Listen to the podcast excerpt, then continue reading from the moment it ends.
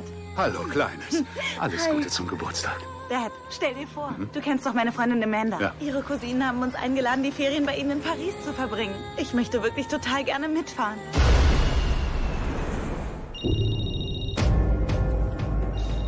Hi, Daddy. Du wolltest doch anrufen, sobald ihr da seid. Da ist jemand. Was? Oh mein Gott, sie haben Amanda. Sie kommen. Okay, hör mir gut zu. Geh ins nächste Schlafzimmer. Kriech unter das Bett. Sag Bescheid, wenn du da bist.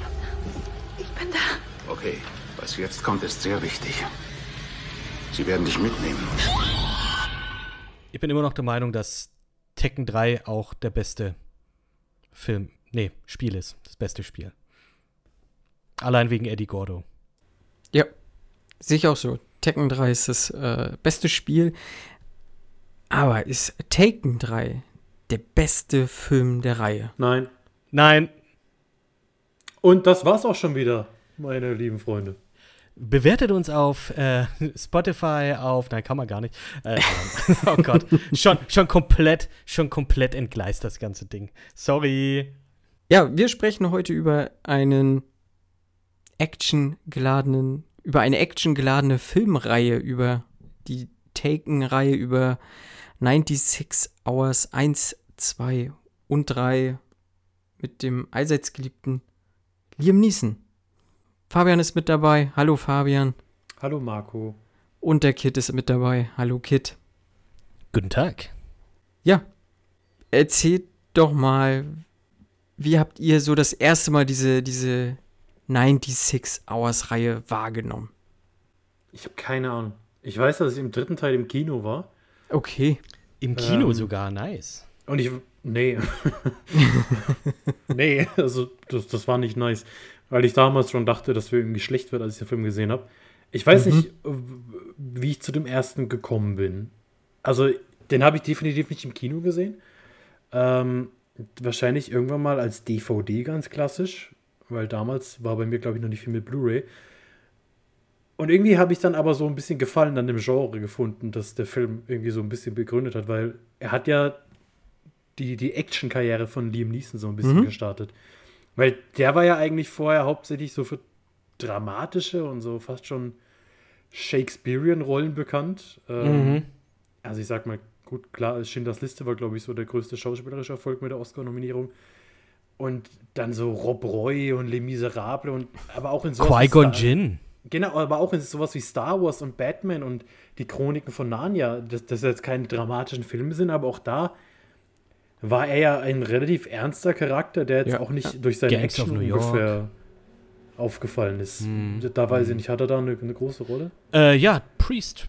Priest Vallon hat er da gespielt. Ich überlege gerade, ist es nicht der Vater von, von Leonardo DiCaprios Charakter gewesen? Ich bin mir nicht. Ich, ich, ich, habe den Film so lange nicht mehr gesehen, ich kann dir das gar nicht sagen.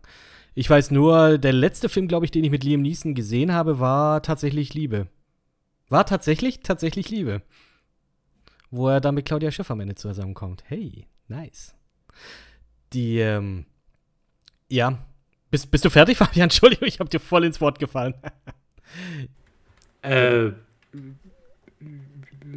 ja, also der hat, wie gesagt, er hat halt äh, so, so ein bisschen äh, seine, seine Action-Karriere damit gestartet und so halt dieses Liam Neeson ist ein Badass-Genre gegründet und Mhm. ich habe dafür immer noch einen Softspot, obwohl die zum Großteil alle sehr, sehr scheiße sind. Mhm. Ja. Ja, es ist alles irgendwie so ein bisschen Cash Grab. Also Liam Neeson Filme habe ich tatsächlich, ich sag jetzt, also finde find ich jetzt persönlich, ähm, Liam Neeson Filme im Kino schaue ich mir immer unfreiwillig an. Also unfreiwillig im Sinne von, ich lande immer in diesen Film, wenn ich in die Sneak gehe. Wenn ich nicht weiß, welcher Film dann kommt.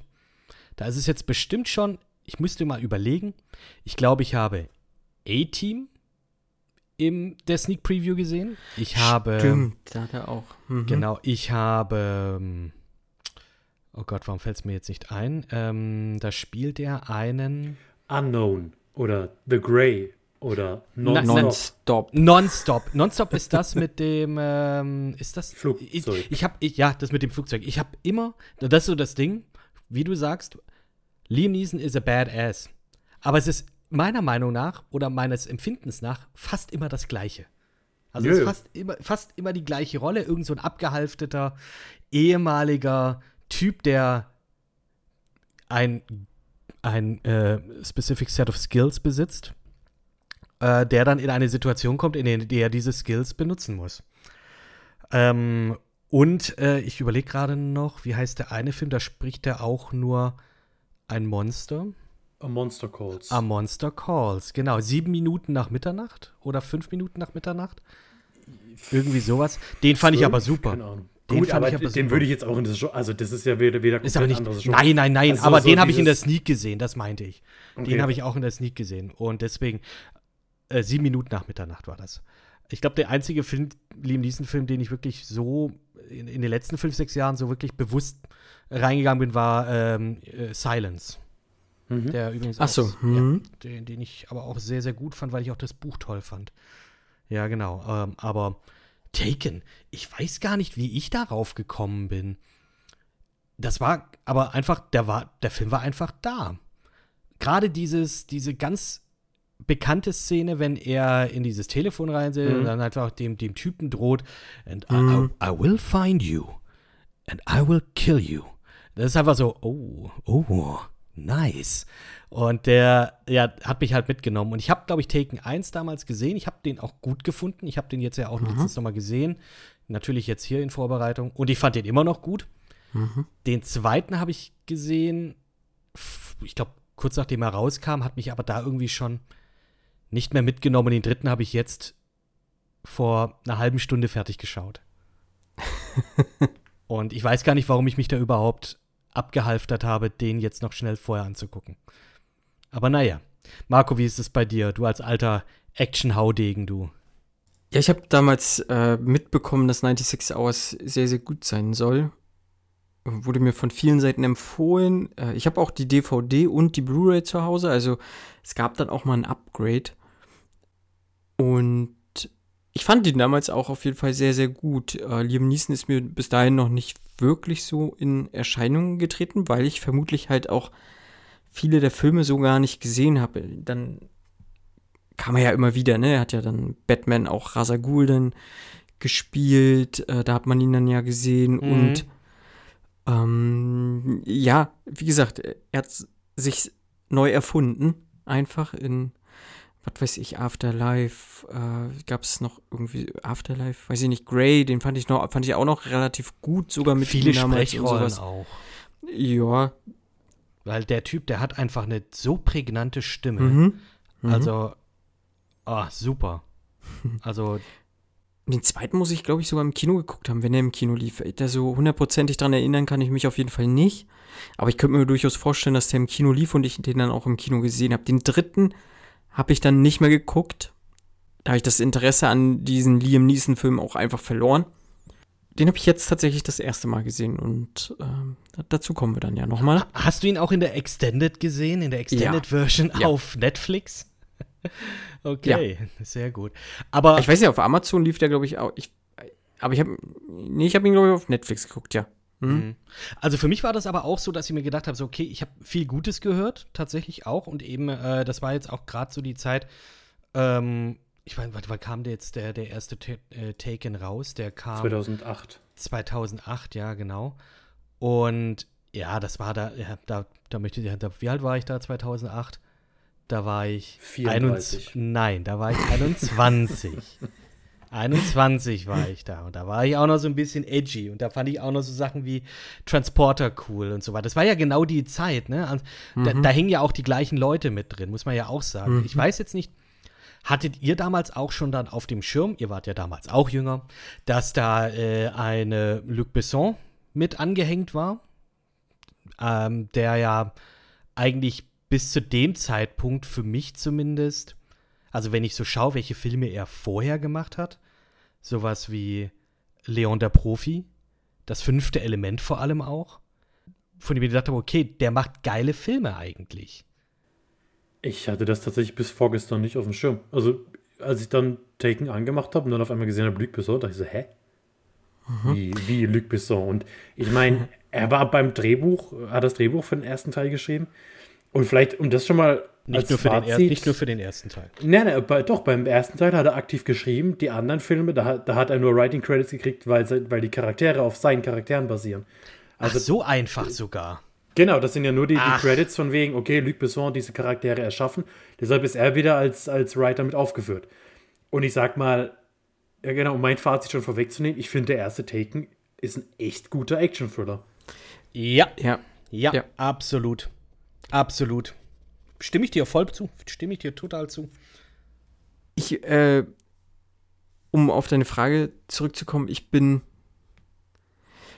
äh, großer Fan von Luc Besson, wäre, glaube ich, übertrieben, aber ich äh, schätze ihn sehr und auch, glaube ich, mehr Filme ähm, als, als so im Allgemeinen von, von, also viele neuere Filme von ihm werden ja doch relativ deutlich zerrissen so und äh, ich sehe aber Mhm. seine Handschrift da drin und ich mag seine Handschrift und die finde ich auch im ersten Taken-Film wieder.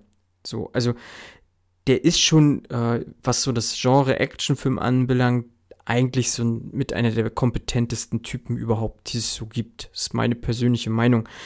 Und der hat so viele gute Filme mitproduziert, mitgeschrieben und auch selber Regie geführt, wo ich sage, das äh, darf man nicht vernachlässigen. So. Ja, und voll. ich glaube, die haben das auch damals relativ groß beworben mit äh, Luc Besson hat hier mitgeschrieben oder mitproduziert oder was auch immer da ja dann draufsteht, ne, von den Machern von äh, Nikita, Leon der Profi und keine Ahnung was. Und dann Mhm. bist, also da wurde ich definitiv hellhörig, wenn ich so, wenn ich sowas höre, so. Und wie gesagt, ich mag Luc Besson, ich kann selbst seinen neueren Film hier, Anna, hatte er gemacht, den fand ich ganz gut. Also, das sind alles so, es sind mittlerweile relativ vergessenswerte ähm, Filme oft, leider.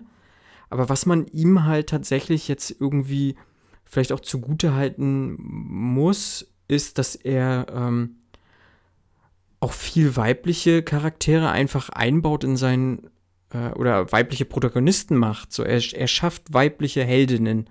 So, und äh, das haben viele einfach nicht gemacht, das macht er. Mm, Und vieles wiederholt sich einfach. Also es ist vieles ähnlich, was er vorher gemacht hat. Also du erkennst, wenn du Leon der Profi geguckt hast oder Nikita geguckt hast, erkennst du so bestimmte Sachen halt auch in Lucy wieder oder auch in Anna wieder. Und so generell muss ich sagen, das, was aus seinem Kopf kommt, so finde ich wirklich gut. Also Grund, diese grundsätzliche Idee von Lucy zum Beispiel oder auch von Anna, ähm, das ist schon eigentlich ganz geil. So wie das nachher umgesetzt wurde, da lässt sich definitiv drüber streiten, aber ich mag, äh, es ist halt einfach, vieles, ja. finde ich, bei dem man sagen muss, okay, ja, ja okay, ähm, Hirn an der Kinokasse stehen lassen ist falsch. Aber man muss da schon seinen Horizont, sage ich jetzt mal, ein bisschen. Ne, erweitern ist auch falsch. Man aber darf man muss dazu viel hinterfragen. Vielen Mhm. Dank, ganz genau richtig. Vor allem, wenn ich auch so an die, an die, zumindest an die äh, Writing Credits denke, die ähm, bei Filmen, die gerade Anfang der 2000er, die ich persönlich ganz, ganz toll finde, sowas wie äh, Wasabi, finde ich nach wie vor einer Mhm. meiner Lieblingsfilme, also Top 10, safe. Ähm, ja, und auch äh, kurz darauf, äh, nee, kurz davor, dann auch so mit Transporter. Die, die, die Taxifilme hat er ja dann auch gemacht. Gut, dann kommt aber Mhm. auch sowas wie, äh, was hat er noch gemacht? Ähm, ich glaube, uh, die Purpurnen Flüsse 2, aber das kann man, glaube ich, vergessen. ja, der war nicht so gut. Der braucht man nicht, aber äh, auch hier, ja, wie du sagst, ne, also viel auch hier Bandidas mit Salma Hayek, Penelope Cruz. Äh, so, also der bringt die Frauen da auch schon voran. Das finde ich cool. Hast, bin, stimme ich dir auch komplett zu. Ähm, aber wie du es auch sagst, diese Handschrift, die er manchmal hat, das ist für mich dann immer so ein bisschen wischiwaschi. Ich habe dann immer so das Gefühl, okay, das, das, das ist ein Luc Besson-Film. Das merkt man. Und deswegen mag ich es vielleicht nicht so sehr. Irgendwie. Mhm. Ich weiß es nicht, ich weiß es nicht, weil ich liebe das fünfte Element. Ich, ich, ich liebe diesen Film, aber trotzdem irgendwie, ja, der, der kommt, die, die anderen Filme, die kommen bei mir normalerweise nicht so wirklich durch. Ich finde es auch witzig, ich lese mir gerade den Wikipedia-Eintrag von dem durch. Der hat auch Arthur und die Minimoys gemacht. Alle drei Teile hat er Regie geführt. Finde ich super. Krass. Das ist einfach, Ja. was für eine Range der Typ einfach hat. Ich wollte gerade sagen, wenigstens macht er nicht immer nur das Gleiche, sondern probiert Ja, deswegen hat er dreimal Arthur and the Minimoys gemacht. Ja, Aber wie- aber Nein, ich weiß Aber wie gesagt, er hat halt auch die Taxifilme mitgemacht. Ich, ich finde die Taxifilme großartig. Ich, äh, Ich hab, glaub ich, nur ich weiß nicht, wie oft verkartet gesehen. ich mir diese angeguckt habe. Ähm, ich finde die so gut. Ähm, oder also diese Ghetto-Gangs-Sachen so. Also er bringt halt auch das französische Kino. Er, er, Mhm. er bringt sich dort noch mit ein. Also das find, das rechne ich ihm hoch an. Äh, ich glaube, das machen viele nicht. Also wie, was hat man so im Deutschen Aushängeschilder? Äh, Wolfgang Petersen, der hat sich nachher nicht mehr großartig ins deutsche Kino, glaube ich, mit eingebracht oder sowas. der hat ein paar Filme in Hollywood gemacht und dann war es das so. Hm, Wen, wen hat man noch? Uwe Boll. Der bringt sich durchaus ins deutsche Kino ein, leider. Ähm, aber nein, aber ne, er, er, ist, er hat wirklich eine breite Range einfach, ja. Und wie gesagt, ich mag seine Handschrift, ich kann, kann damit gut um. Und, ähm, Ich glaube, es ist ein acquired taste. Ich glaube, die Leute, ich glaube, entweder man, man schaut sich da ein, zwei, drei Filme an und findet das dann halt insgesamt gut oder man wird einfach nicht warm davon. Wie gesagt, ich habe einen Softspot für einige der Filme, in denen er zumindest seine Hand drin hatte. Aber ich würde jetzt definitiv nicht sagen, dass ich ein Fan von Luc Besson bin. Definitiv nicht. Also, da, ja. Aber bist du ein Fan von Brian Mills? Von Bri Brian Mills. Ja, Heißt Ich- er Mills? Ja, heißt Mills. Mills, oder? Ja. Okay. Ähm, Brian Mills, ja. Ich, ich, ich, ich kann ihn gut leiden. Beziehungsweise ich, ich mag ja, ach Mensch, Liam Neeson. Schon eine coole Socke. Auch einer, einer, der in diese Kategorie für mich fällt. Ich habe hier so eine Schublade. Diese Schublade ist belabelt mit Leuten, mit denen ich echt gerne mal so einen Abend im Pub verbringen möchte und einfach meinetwegen entweder ein Pubquiz machen oder einfach labern und Bier trinken und jeder gibt mal eine Runde aus. Und da gehört, da, da, da ist Ryan Reynolds mit drin, da ist Liam Neeson mit drin, da ist Jake Gyllenhaal mit drin, da ist Sean Bean mit drin. Und äh, ja, von dem her, äh, das ist ein, ein cooler Dude einfach. Aber Brian Mills ist ein fucking Action-Hero. Aber Liam Neeson war tatsächlich nicht erste Wahl, wie ich äh, in der Recherche gelesen habe. Äh, Die erste Wahl war Jeff Bridges. Und meine Frage wäre jetzt, hättet ihr euch Jeff Bridges in dieser Rolle vorstellen können? Beziehungsweise, wenn wir zum zweiten Film kommen, dann wird es vielleicht noch mal sogar kurioser, wer vielleicht Brian Mills hätte ersetzen sollen oder Liam Neeson hätte ersetzen sollen. Aber dazu dann äh, Uh, Nachher Jeff mehr. Bridges. Ich, Jeff ich Bridges, finde, ja. Jeff Bridges hat so eine ganz besondere Art zu sprechen. So, Ja. Also, Mhm. dieses, ich weiß nicht, was für ein Dialekt oder was es ist, aber immer so, Hm. dieses so, wow, wow, ja, ja. Und ich, ich kann mir diese Rede, diese, Mhm. diese eine Rede, die zu Tode gemimt wurde, die aber meiner Meinung nach einfach unfassbar gut ist, also dieses Mhm. hier, I don't know who you are, I don't know what you want, das kann ich mir absolut nicht von Jeff Bridges vorstellen. Nein. Mhm. Bin ich dabei. Ja. Sehe ich genauso. Das glaube ich nicht.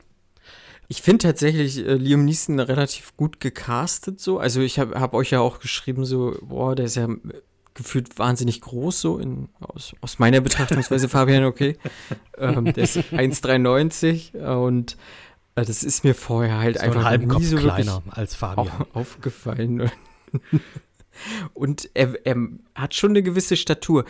Aber ich finde so in, gerade im ersten Teil noch so in seinem Ausdruck wirkt er einfach mega sympathisch. Da nehme ich ihn das manchmal nicht so hundertprozentig ab, dass er so ein harter Hund einfach ist. Aber deswegen hat es auch funktioniert, weil du es ihm erst Ja. nicht abkaufst.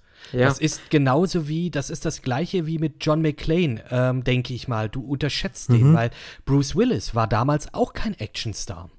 Mhm. Als Die Hard rauskam. Ne? Äh, gut, ich, ich rede jetzt hier aus meinem Arsch raus, weil ich habe äh, Stirb langsam immer noch nicht gesehen.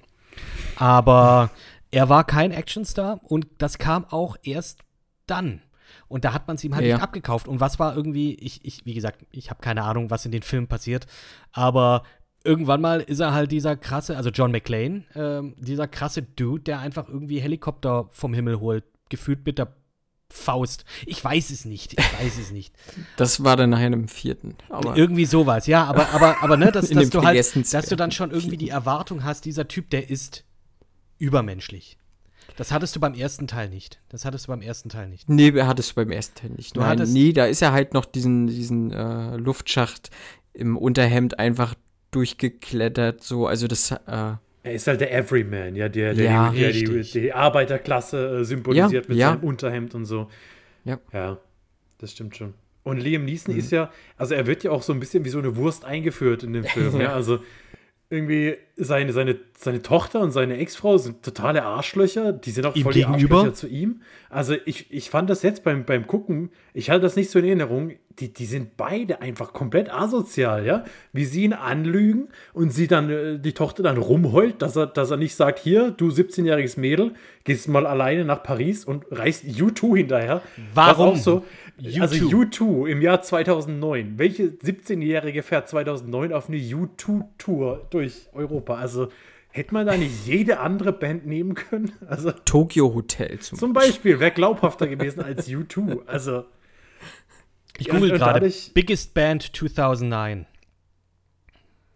Redet weiter. Ich, ich, ich gucke. Ja, äh, Fabian, magst du denn kurz erzählen, worum es denn im 96 Hours, also Teil 1, Taken 1 geht? Genau. So. Also, äh, wie gesagt, wir, wir lernen Brian Mills kennen, ähm, der zum Geburtstag seiner Tochter fährt, die mit der Mutter und dem neuen Mann äh, zusammenlebt und äh, dort sehr reich und sehr verwöhnt und sehr unverschämt ist.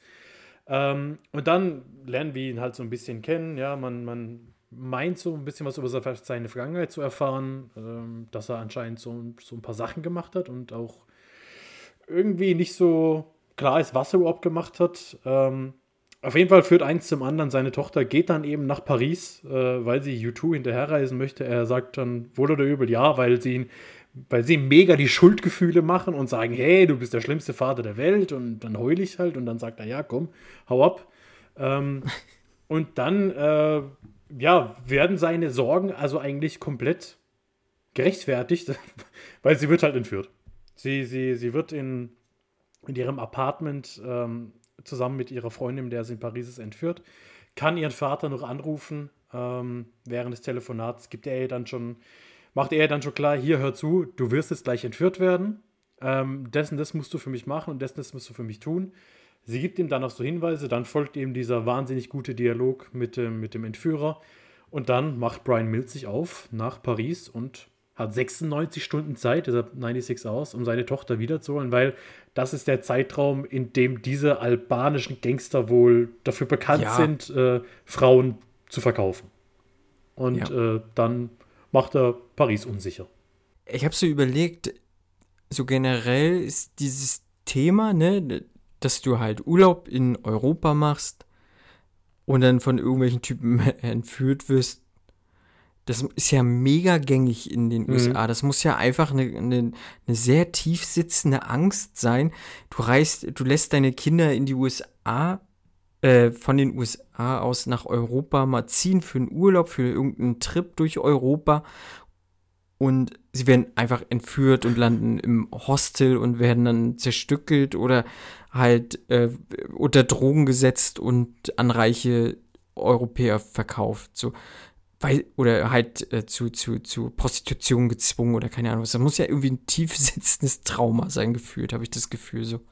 Ja, Weiß ich fand's, ich fand's auch witzig. Ich habe gelesen, dass äh, Liam Neeson in, im Interview gesagt hat, dass ganz viele Leute quasi auf ihn zugekommen sind und ihm gedankt haben, so dafür, dass er ihm gezeigt hat, was dort, was dort alles passiert und wie schlimm das ist, nach Europa Ja, das zu habe ich reisen. schon mal gehört. Und er hat sich dann immer so gerechtfertigt und gesagt, ey Leute, das ist nur ein Film. Lasst euren Kindern Freiheiten, schickt sie nach Europa, die sollen ein bisschen mehr von der Welt sehen als nur die USA. Ja. Und äh, das ist schon sehr kurios. Also ich weiß auch nicht, woher dieses, also ich sag mal, auch gerade Paris, also ist jetzt nicht unbedingt dafür bekannt, dass dort Nein. also Nein. dauernd Menschen verkauft werden und ja klar, also diese Klischees gibt es über Osteuropa, wenn der Film jetzt in, keine Ahnung, nichts gegen alle Bosnier und Bosnierinnen, die uns zuhören, aber wenn er so in Bosnien gespielt hätte, dann hätte ich gesagt, ja, okay, ja, da, da, da ist das Klischee vielleicht eher da. Aber es ist halt einfach so, sobald die Amis nach Europa gehen, passiert irgendwas Schlimmes. Also ich Ja, ja. weiß auch nicht, was wir denen angetan haben. Ohne jetzt aber auch hier das natürlich klein zu reden, dass sowas halt tatsächlich auch Ja, passiert. ja, ne? also natürlich. ich glaube, erst letztes Jahr ist irgendwie so ein Prostituiertenring in, in London, glaube ich, hops genommen worden oder so. Ich weiß es nicht mehr, sorry, aber äh, zumindest, ja, das ist schon krass, aber klar, das ist hier schon äh, natürlich, es ist ein fucking Film. Also ähm, nicht jeder, der jetzt gleich rübergeht, wird dann entführt oder wird bestohlen oder was weiß ich, wie es gerne auch mal, ähm, wenn man sich irgendwie anschaut, irgendwelche Videos über Prag auf YouTube, ähm, wo dann irgendwie, wenn du dir das, wenn du das eintippst, die ersten paar Videos sind, wie man nicht beklaut wird. Äh, in Prag oder in Barcelona. Ähm, Oh ja, Barcelona habe ich damals auch. Da haben mich alle gewarnt. Oh, pass auf, der Ramplers auf, pass auf. Ja, ja. Ja, nee. Geldbeutel in die vordere Tasche. Ich, Brustbeutel, ich bin Deutscher. Achso. Ah, ja, du hast, hattest du keinen Gürtel mit so einem Schlitz drin, wo du deine Scheine reintun konntest? Ein Gürtel mit einem Schlitz? Also da gibt's, es gibt so, äh, das, das habe ich am Bahnhof mal gesehen. Da ist so ein, äh, wirklich ein Gürtel, Doch. der sieht aus wie ein Ledergürtel, aber wenn du den praktisch innen drehst, dann ist der innen hohl sozusagen. Also du drehst den um, sodass das Innere nach außen schaut und dann hast du da, einen, dann hast du da einen Schlitz. Und diesen Schlitz, den kannst du öffnen und da kannst du einen Schein reinschieben. Oder nicht nur einen Schein, du kannst du mehrere Scheine reinschieben. Und ähm, ja, das ist, das ist da, falls dir der Geldbeutel abgenommen wird.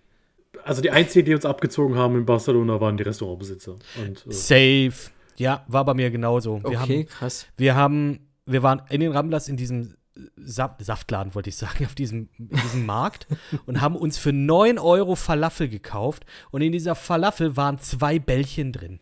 Ich fand das, das war so frech. Das war ja, so das, frech. Touri-Abzocke. Ja, Aber ich Kanne. wurde weder beklaut und Ja, meine Niere nicht. hat mir auch nicht gefehlt. Ich bin auch nicht in einer Badewanne voll Eis aufgewacht. Und ganz ehrlich, du gehst nach Schade. Barcelona und du gehst einfach mal drei, vier Straßen weiter als äh, da, wo normalerweise diese Touri-Spots sind. Und egal in welche Richtung du gehst, du läufst keine 150 Meter und du landest an irgendeiner geilen kleinen Plaza, wo irgendeine Band spielt und dann hast du da äh, ein geiles Restaurant, das einen nicht abzockt. Wo halt dann äh, der, der Bottich, ähm, äh, was, was trinkt man? Was trinkt man da? Sangria. Sangria, Dankeschön. Ähm, dann halt eben nicht 15 Euro für 500 Milliliter ist, sondern halt äh, 15 Euro für eineinhalb Liter. Das war sehr geil. Ich hatte sehr viel Spaß. Und dann und- wurden dir deine Organe geklaut. Und dann wurden mir Aber die dann, dann war es auch okay, weil Preis-Leistungsverhältnis gestimmt hat. Ja, außerdem, ich war schon narkotisiert und äh, da war halt so, ja gut, macht halt, ne? Ja. Das ist Passt. eine Niere. Was, was ist Dann eine habe ich Niere? eh zwei. Nimm halt. Ja, okay, also ich bin ja schon, ich bin ja schon ein gütiger Mensch. Naja, aber, aber die, diese, diese äh, albanischen Menschenhändler, die wollten nicht gütig zu Kim und ihrer Freundin Amanda sein, haben sie entführt. Nein. Auch hier, Amanda, äh, Marco. Äh, äh, ist dir aufgefallen, wer das ist? Äh, du als äh, alter Supernatural-Gucker? Mir kam das Gesicht mega bekannt vor. Ich äh, konnte es aber so schnell nicht zuordnen. Tatsächlich. Ich habe auch nicht nachgeguckt, nein. Ruby. Die erste Ah, Ruby, die ja. blonde Ruby noch. Mhm. Weil ich, ich dachte auch die ganze Zeit, das Gesicht kenne ich. Wer ist das? Wer ist das? Wer ist das? Und dann habe ich geguckt. Ich glaube, die Dame ist Katie Cassidy. Ich bin mir gerade nicht sicher. Du hast recht. Ja, ja. Äh, tatsächlich. Wow. Mhm. Ich bin ein bisschen stolz auf mich. Äh, auf jeden Fall äh, hat sie in Supernatural in ein paar Folgen mitgespielt. Spielt auch in The Flash mit. Ja, Und Arrow, oder? ja. Hängt ja doch alles alles Stimmt, in einer dieser Ja, Crossover-Folgen wenigstens oder Girl, so. Mhm. Legends of Nie hat sie auch mitgespielt. Mhm. Und I don't know. Ich kenne Auf jeden nicht. Fall ist Amanda ja 19 und äh, Deswegen ist es auch cool, dass sie, dass sie, dass Kim, Kim, ist mit darf. 17. Aber tatsächlich ist äh, die Schauspielerin von, äh, die Kim spielt irgendwie drei Jahre älter als äh, Amanda. Aber gut, mit, über das Alter muss Ja, sie man war da, glaube ich, auch schon. später ähm, dann vielleicht nochmal sprechen. ja, ja. Ähm, Also sie, sie war, also Maggie Grace war 26 und spielt eine 17-Jährige. ja, ja. Ja, gut. Ich finde, im ersten Teil fällt es vielleicht noch nicht so hundertprozentig auf, also noch nicht so ganz, aber spätestens dann halt im, im zweiten und noch krasser einfach im dritten Teil. Da, da Mhm. ist es schon also wirklich hart an der Grenze, dass man ihr das abkauft, dass sie da irgendwie eine, eine College-Studentin halt spielt oder so, ne? Ähm, ja. Vor, vor allem, weil sie in den späteren Teilen halt viel mehr aussieht, wie sie in Lost aussieht. Ähm, Ja. Wegen den blonden Haaren. Und allein deshalb konnte ich es dann schon nicht mehr so als diese. Ja, klar, das schützenswert ist die Tochter wahrscheinlich aus den Augen des Vaters immer, aber so dieses, dieses kleine Mädchen habe ich da nicht wirklich, also auch nicht kleines Mädchen, kleine, junge, erwachsene Frau, keine Ahnung. Sie war einfach viel zu alt Hm. für, für, für, für, für mein Empfinden. Es hat nicht so wirklich gepasst. Und ich muss jetzt auch mal sagen, sie ist keine gute Schauspielerin. Also, Nee. ich meine, sie hat in den Filmen generell nicht viel zu tun, außer zu schreien und Handgranaten zu werfen. Ähm, aber es, nee, also, nee, die hat mir überhaupt nicht gefallen. Über alle drei Filme tatsächlich. Hat es für mich nicht funktioniert, was sie probiert hat zu machen. Ja. Sehe ich genauso. Famke Janssen spielt ja die Mutter. Und äh, jetzt vom, vom rein optischen, die hat sich ja gar nicht äh, verändert gefühlt. Also die sieht ja vom ersten noch aus wie im dritten. Ähm, das war gut gecastet oder dann halt entsprechend gut operiert, geschminkt, was auch immer sie gemacht hat, um, um das beizubehalten. Egal. Ähm, ich mag sie, sie so, glaube ich, also schauspielerisch hat sie halt nicht viel abreißen müssen einfach, aber sie wirkt halt sehr unsympathisch, so im ganzen, in dieser ganzen Reihe. Äh, das hat mich so ein bisschen gestört, sollte vielleicht auch so sein, weiß ich nicht. Äh, war mir so ein bisschen Dorn im Auge. Kit hat aber schon gesagt, dass äh, jetzt Brian Mills ja sehr unscheinbar war. Also wir haben, man, man nimmt es ihm gleich von vornherein gar nicht so ab, dass er so dieser, dieser harte Typ ist oder so. Ich finde, das ändert sich halt dann, als er als Bodyguard arbeitet äh, für diese eine Sängerin, ähm, die dann ja sozusagen, ja, weiß ich nicht, auf jeden Fall angegriffen wird und er dann halt diesen Angreifer da einmal kurz halt äh, des Messers entledigt oder der Waffe entledigt und da hat man schon mal gesehen, okay, ja, hat schon irgendwie ein paar Skills so und ab da nimmt es ja dann eh halt Fahrt auf dann, ne? Ähm, ne, die beiden Mädels werden in Paris halt mit dem, ich hab's, hab's so aufgeschrieben, Enkeltrick so ein bisschen verarscht, so, äh, also so ein bisschen reingelegt. Also ist ja auch, also das ist auch sehr naiv einfach. Ähm, Ey, ich glaube, mit total. 17 oder auch mit 19 macht man das doch trotzdem nicht. Man hat Nee. man weiß doch, okay, ich bin alleine hier ähm, in einem fremden Land. Äh, meine Eltern erzählen mir diese bösen Geschichten von den Europäern, ähm, dass die alle alles Kannibalen sind und äh, Menschen entführen und schlachten. Ähm, da Aber- erzähle ich aber er doch nicht, ja, wir sind hier ganz alleine im Apartment äh, 403 oder sowas. Also macht man doch nicht, oder? Wenn Also, er süß ist. ja, und dann geht sie hoch aufs Zimmer, ja, den lege ich noch flach heute Abend so ungefähr. Also, War das Kims Charakter, der das gesagt hat? Nee, Kim Nee, ist ja die, die Jungfrau, deshalb wird sie die, ja äh, auch ähm, verschont? Spoiler, deshalb wird sie Deswegen ja überlebt nicht, sie. Deshalb überlebt sie den Film. Nein, aber deswegen wird sie für eine horrende Summe verkauft. Oh, Ja, also ich, ich, ich fand auch, es war so ein bisschen, ich weiß nicht, ob Slut-Shaming, aber das war halt auch so ein bisschen dafür da, um zu zeigen, warum, also warum sie stirbt und warum Kim eben nicht stirbt, sondern warum es für Kim quasi noch weitergeht und sie nicht da mit Heroin einfach entsorgt wird. Aber es, ja, also dieses ganze, diese ganze Prämisse, dass die beiden da, wie es zu dieser Entführung kommt, ja, also da war schon sehr viel Naivität dabei und auch, aber auch bei, bei Brian dann teilweise, also in manchen Szenen wirkt er ja so brutal organisiert und souverän, also gerade in dieser, also nochmals, um nochmal zu sagen, die Taken-Szene an sich finde ich grandios. Also alles, was damit einhergeht, so dieser Anruf und wie er ihr sagt, du wirst jetzt gleich entführt werden und wie dann alles sich, sich entwickelt, finde ich grandios gemacht. Und in der Szene ist er auch so total ruhig. Aber dann gibt es so diese Szene, wo er in Paris ankommt und dann erstmal diesen Typen dann am Taxistand findet. Und dann denke ich mir so, was, was, was war sein Plan? Er klaut, er, er kommt an, das erste, was er macht, ist, dass er erstmal ein Taxi klaut und, und dann den Typ im Taxi, also er, Verprügelt? er verprügelt ja den Typ im Taxi in aller Öffentlichkeit, rennt ihm hinterher, zwingt ihn quasi so mehr oder weniger zum Suizid und, oh ja, dann gehe ich halt wieder, der ist jetzt tot, ärgerlich. Und also das hat so nicht mit dem kalkulierten Brian, der den Rest des Films unterwegs war, zu tun gehabt, finde ich. Also der war in seinem Charakter und das wird auch über die weiteren Filme immer mal wieder so sein. Da sind so ganz inkonse inkonsistent und inkonsequente Dinge drin, um den Plot weiter voranzutreiben, weil ja, also zumindest wird es mir also suggeriert, dass er eben dieser kalkulierte und, und kühle ist, der immer einen kühlen Kopf bewahrt, egal was passiert. Und dann hat er manchmal so Aussätze drin, so Ausreißer, wo ich mir denke, das macht jetzt irgendwie den ganzen Charakter kaputt. Aber trotzdem, also im ersten Teil hält sich das wirklich noch in Grenzen. Das wäre jetzt so der einzige Teil, wo ich sage, gut, später auch, als er zu den Albaniern geht und sich mit dem französischen Ausweis irgendwie vorstellt und dann aber auf Nordirisch die ganze Zeit mit ihnen redet und ja. nicht mhm. mal ansatzweise mit Französisch anfängt. Aber gut, das wird ja auch vom Film ignoriert. Also das, das ist halt einfach so. Ähm, ja, das sind so die, die Kritikpunkte. Ich glaube, vom, vom Combat her und von den Kämpfen her geht es ja auch absolut noch. Also gerade die, diese Szene in der albanischen Küche hatte ich auch viel schlimmer in Erinnerung, was, was das, das Schneiden und die Shaky Cam und so angeht. Ist tatsächlich noch teilweise gut choreografiert. Ja. Ja, also ich hatte mit den Schnitten im ersten Teil auch echt wenig Probleme. Ja. Also da war es einfach so, okay, Actionfilm. Actionfilm. Ja. Und das hat nicht mal irgendwie auch mit, ich sag mal, dem, dem Meme zu tun, mit den, das wir auch schon so oft hier äh, geredet haben, ist mit der 6-Sekunden-Szene mit den 13 Schnitten. Oder sind es doch 22? Keine Ahnung. Und ja, ich fand die Action ganz cool, weil die auch tatsächlich noch, ich sag jetzt mal, für das, was es ist, so ein Stück weit auch noch in einer gewissen Realität dann, also noch gegründet mhm. ist. Mhm. Auch die Szene danach mit dem, ja, mit dem, mit dem Foltern und so, wo er sich das so, so alles so ein bisschen zusammen zusammenbastelt. Fand ich ist auch eine geile Szene, auch diesen kleinen Monolog, den er dann hält über, äh, über das, äh, das doch äh, sehr gute Pariser Stromnetz. Ähm, ja, äh, fand ich, fand ich auch super.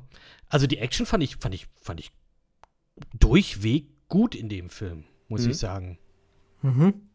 Ja, stimme ich dir zu. Die war, also du hast sie in regelmäßigen Abständen gehabt. Das ist schon mal immer, immer ganz gut für den Rhythmus, ne, dass du immer mal wieder Action-Pieces hast. So, man sieht auch, okay, Liam Neeson war noch halbwegs fit.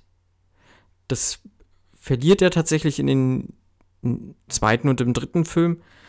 Man merkt hier auch, wenn er hier zwar irgendwie läuft oder so, äh, dass, dass er dann äh, in den Schnitten siehst du, finde ich persönlich, dass so irgendwie die Kontinuität fehlt. Also, weil, weil manchmal ist er relativ fit gelaufen und manchmal war er schon sehr außer Puste einfach. aber das ist auch einfach seinem Alter geschuldet. Aber das, äh, das wird in den zweiten und im dritten Film noch mal deutlich krasser. So, Voll. Wenn man da wirklich mal so drauf achtet, er läuft, äh, es kommt ein Schnitt, weil er halt eine Treppe hochläuft, äh, es kommt nochmal ein Schnitt und dann läuft er nicht so ganz so rund, dann wird nochmal geschnitten und dann läuft er schon wieder viel besser und das sind alles so Sachen, wo ich sage, okay, da kann ich mit leben. Ähm, und im ersten ist es nicht so doll aufgefallen alles. Das haben sie ja noch relativ gut kaschiert. Ja, ich sag nur im dritten auch, Teil. Auch mit seinen Kämpfen mhm. halt. Ja. Das hast du, das wird Steven Seagal halt einfach jetzt im hohen Alter sehr oft nachgesagt oder vorgehalten, dass er viel zu alt ist für das, was er macht, weil, weil sie schneiden halt auf die Hände. Und jedes Mal, wenn auf die Hände geschnitten wird, ist es halt immer ein relativ schlechtes Zeichen. Man zeigt dann halt nur irgendwelche komischen äh, Handgriffe, wie, wie man jemanden entwaffnet oder wie man jemanden dann, äh, ne, wie man, wie man dann dominiert oder sowas. Aber das, die eigentliche Kunst ist es tatsächlich halt, äh, draufzuhalten. Halt die Zähne für sich stehen zu lassen und die Leute kämpfen zu lassen.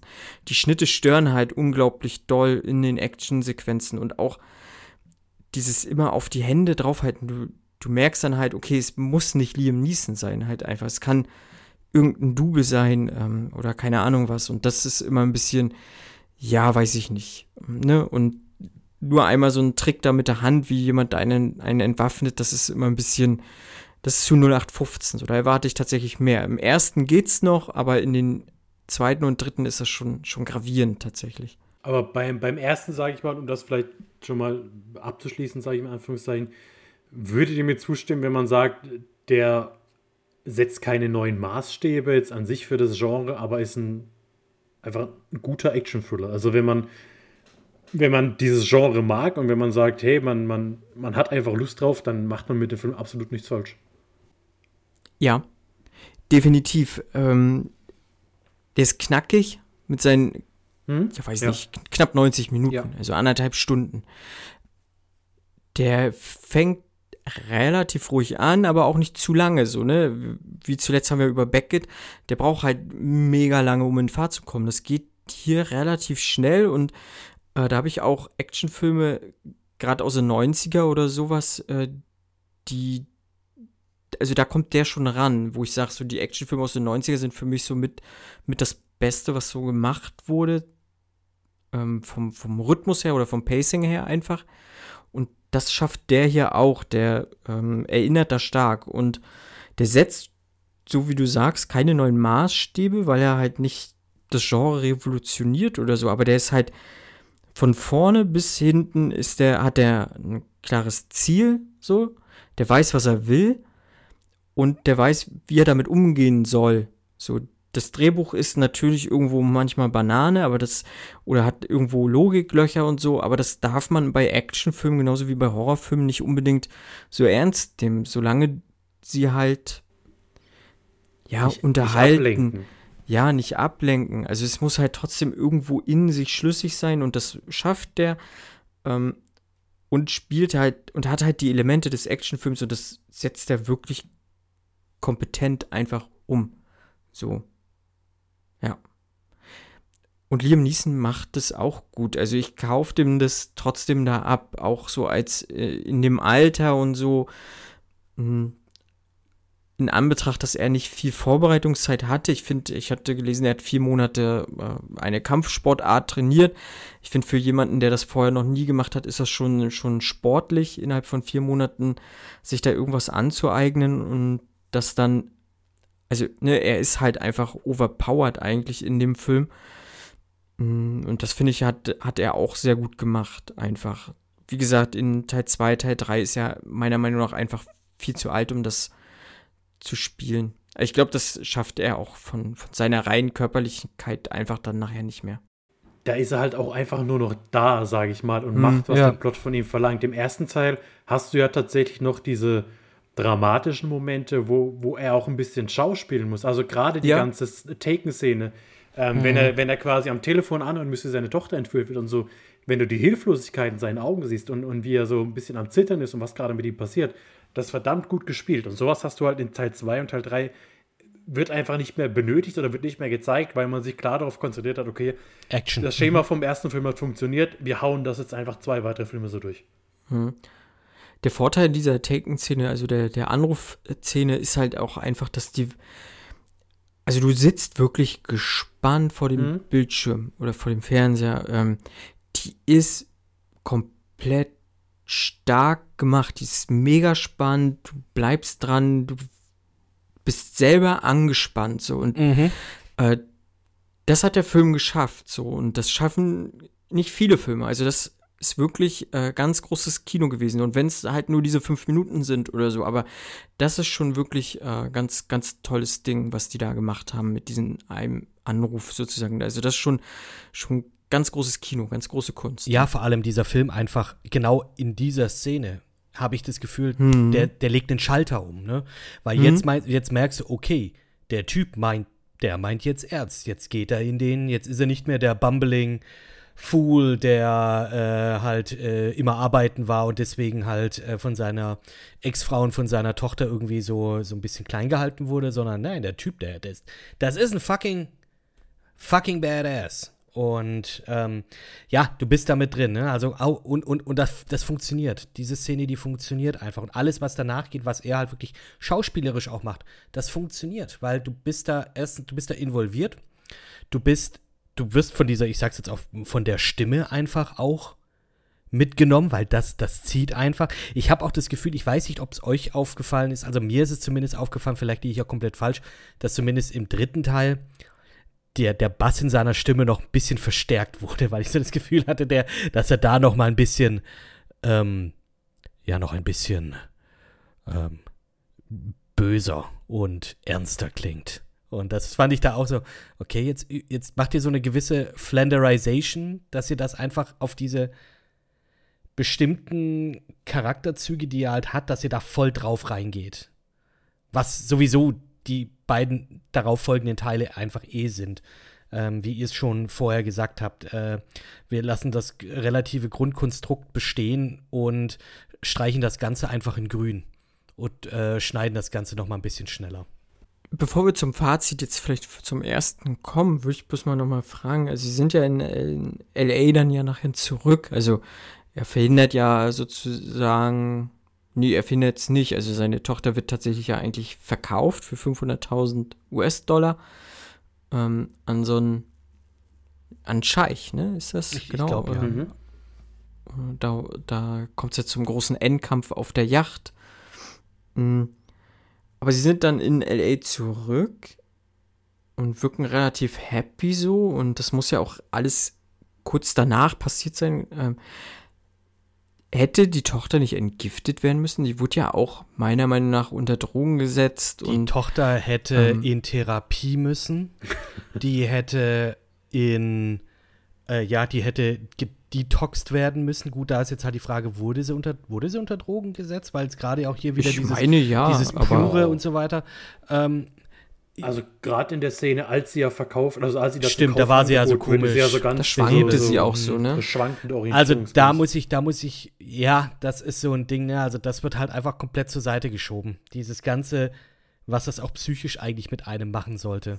Also eigentlich müssten alle Beteiligten irgendwie in Therapie danach müssen. Ach so, und da wollte ich auch noch mal sagen, wie, wie du jetzt gemeint hattest, Fabian, auch diese ei- eine Szene, hier un inkonsequentes Handeln, ähm, die irgendwie unlogisch ist, ist die Szene, wenn er mit seinem ehemaligen Kumpel äh, bei, bei ihm zu Hause beim Abendessen sitzt und dann der Frau, äh, seiner Frau in die Schulter schießt.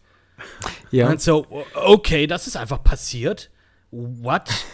ähm, du, hast, du hast das Ding jetzt gerade, also wenn ich jetzt der, der, der Polizist gewesen wäre und meine Frau würde jetzt gerade angeschossen werden, also äh, Liam Neeson würde wegen mir nicht mehr zurückkommen. Also ich hätte alles daran gesetzt, dass der Dude hinter Gittern landet.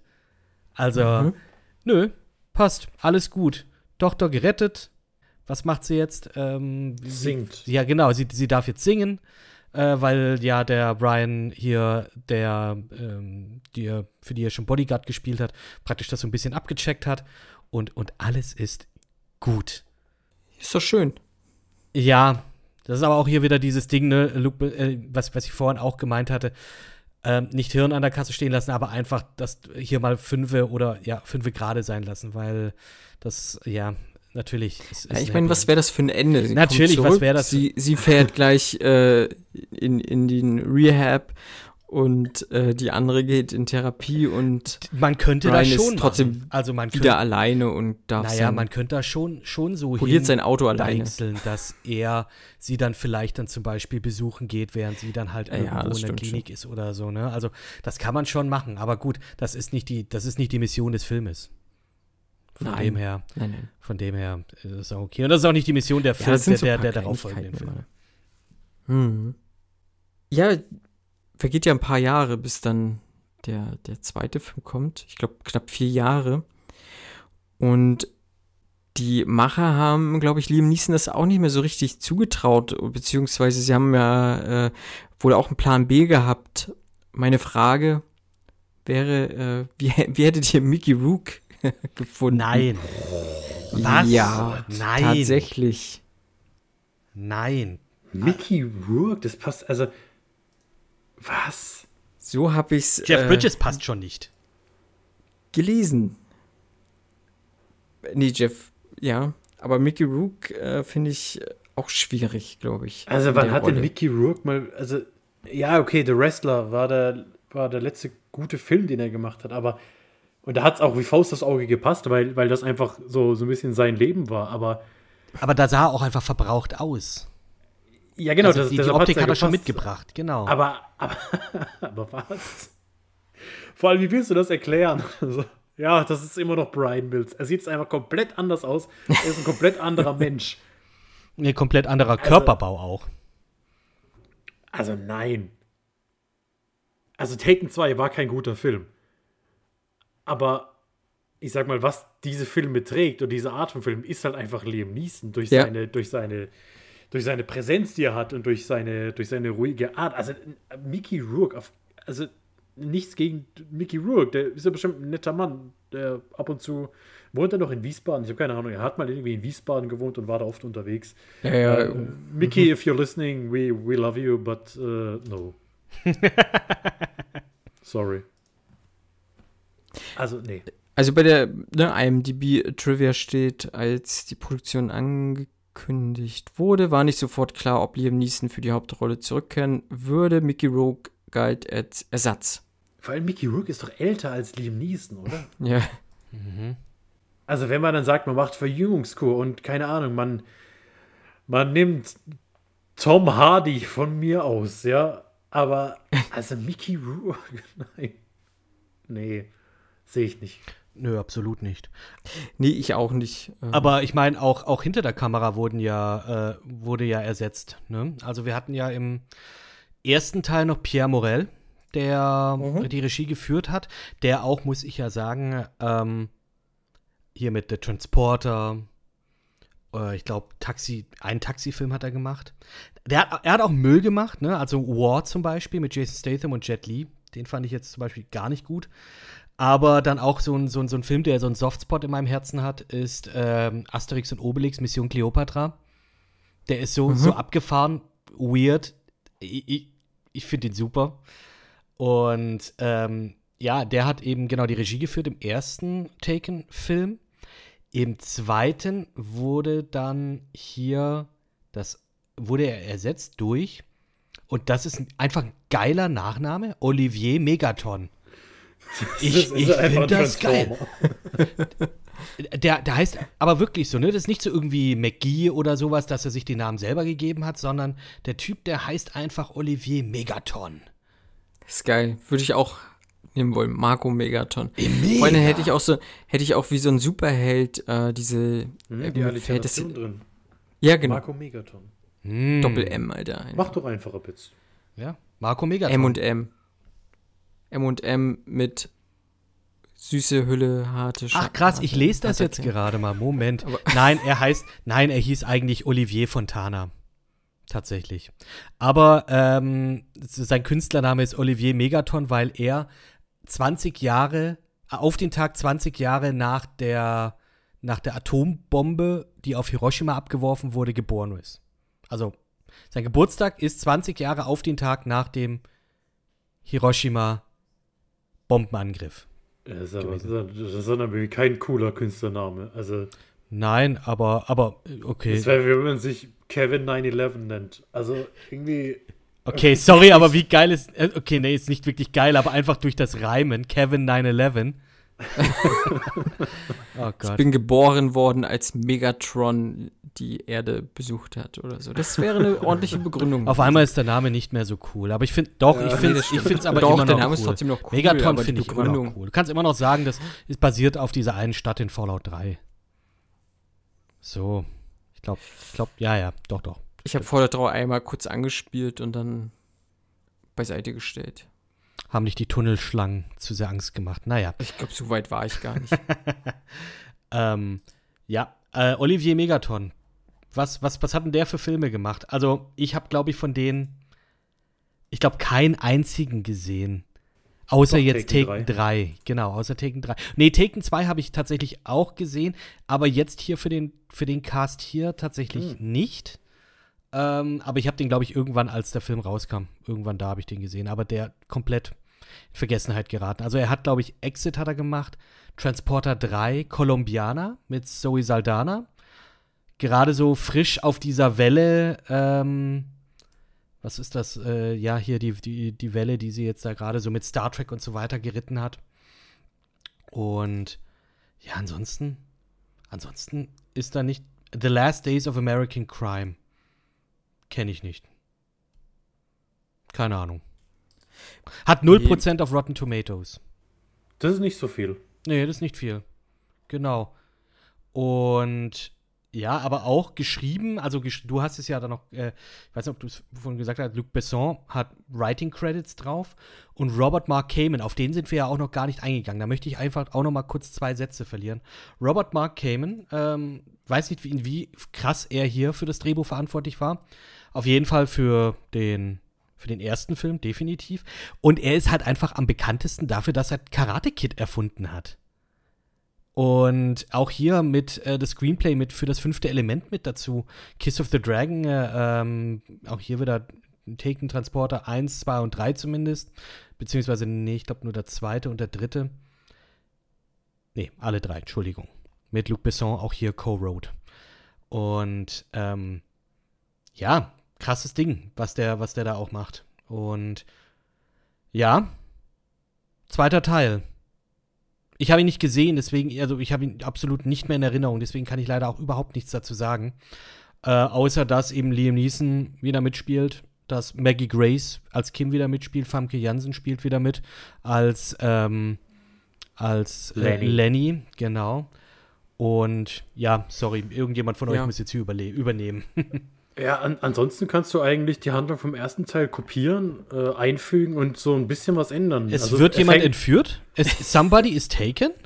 Es fängt auch wieder so an, dass Brian von seiner Familie angelogen wird und dass sie alle irgendwie kacke zu ihm sind. Weil Kim hat jetzt einen Freund, äh, aber das darf er natürlich nicht wissen, weil er hat ja nur ihr Leben gerettet und so. Ähm, deshalb darf er nicht wissen, dass sie einen Freund hat. Und hier fängt es dann langsam auch wirklich an, wo es einfach ekelhaft wird, die, diese Filme anzugucken von den Schnitten her.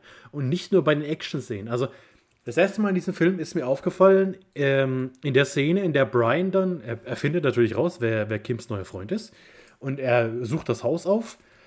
Und dann klingelt er und er betritt dieses Haus. Also er geht durch eine Tür. Und das sind fünf Schnitte. Es, es, es sind ganz komische Schnitte, die dann auch auf einmal gespiegelt sind, wenn er in das Haus reingeht. Und es ist einfach. Aha. Du denkst dir halt einfach, also wieso? Ich meine, dass man irgendwie kaschieren muss, dass, dass Liam Neeson vielleicht mit, keine Ahnung, Mitte 50 oder Anfang 50 nicht mehr der beste Nahkämpfer ist. Okay. Aber ich traue dem Mann durchaus zu, durch eine Tür zu gehen. Ich lehne mich ja. aus dem Fenster und sage, ich glaube, Liam Neeson kann durch Türen gehen. Und das auch überzeugend. Und In zwei oder weniger Schnitten ich verstehe, also ich kann es halt einfach nicht nachvollziehen. Genauso, äh, Marco hat es gerade eben über den ersten Teil gesagt, dass der am Anfang nicht groß, also dass der am Anfang zwar ruhig ist, aber, aber mhm. nicht unnötig lang. Hier ist es wahnsinnig, er zieht sich ja. brutal. Du hast, ja. du hast richtig dumme Szenen auch drin. Also die, die sind ja nicht, ja, also die, es ist nicht so, dass die unnötig sind, die machen auch später keinen Sinn. Also es geht ja so am Anfang ein bisschen darum, dass Kim irgendwie zum dritten Mal durch die Führerscheinprüfung gef gefallen ist. Und das oh wird dann irgendwie aufgebauscht, was eigentlich mega uninteressant ist. Das könnte man weglassen, vor allem, weil dann später einfach eine Verfolgungsjagd kommt, in der sie fährt wie eine junge Göttin. Also, es ist, also jeder Stuntfahrer leckt sich die Finger nach dem, was sie da macht und sie fällt dreimal durch die Führerscheinprüfung. Und von daher ist nicht nur so, dass, dass der Plotpoint unnötig ist, er macht halt auch keinen Sinn im, im, im, im Kontext des Films. Und das ist einfach, ja, es ist einfach, er wirkt viel generischer, er ist viel selbstgefälliger. Also, wir haben ja gesagt, ja, Suspension of Disbelief muss man so ein bisschen haben. Aber kommt die, also in dem Film kommt es irgendwann so weit, dass sie einfach immer wieder Handgranaten durch die Gegend dürft, mitten in Istanbul. Mhm. Und es interessiert niemand. Sie kann in Istanbul einfach über irgendwelche Dächer rennen. Auch das stört niemand. Also es ist ganz komisch. Und also auch hier ist für mich tatsächlich die beste Szene noch die Taken-Szene. Also diesmal wird ja Brian entführt, zusammen mit seiner Ex-Frau, mit Lenore, die werden beide entführt.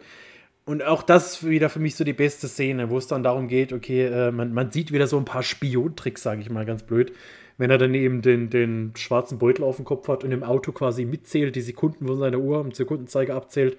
Und dann, okay, jetzt fahren wir, jetzt drehen wir es nach rechts, jetzt gibt es Hafengeräusche, jetzt äh, schreit hier der Muizin und das, das wirkt ganz cool, auch wenn es überhaupt keine Bewandtnis mehr für einen weiteren Plot hat, weil es ja im Endeffekt ganz anders kommt. Und ähm, ja, der ist halt einfach schon wahnsinnig generisch. Ja. Ja. Für mich so der, der, der größte Knackpunkt, möchte ich meinen, ist einfach, dass der zweite Teil jetzt relativ nahtlos an den ersten Teil anschließen möchte ne, ähm, ich sag mal, da vergehen ja vielleicht im Film, weiß ich nicht. Also die, wir, wir fangen ja an mit einer Beerdigung, also die, die, ähm, Mhm. die Albaner sozusagen oder die, die äh, Gangmitglieder, die er ja im ersten Teil gekillt hat, die werden dort beerdigt. Aus meiner Wahrnehmung her kann das nicht allzu lange gedauert haben, also vielleicht Stimmt, eine ja. Woche, zwei Wochen oder sowas. Ähm, spätestens dann sollte man sie eigentlich unter die Erde bringen, sonst äh, wird es, glaube ich, auch eklig.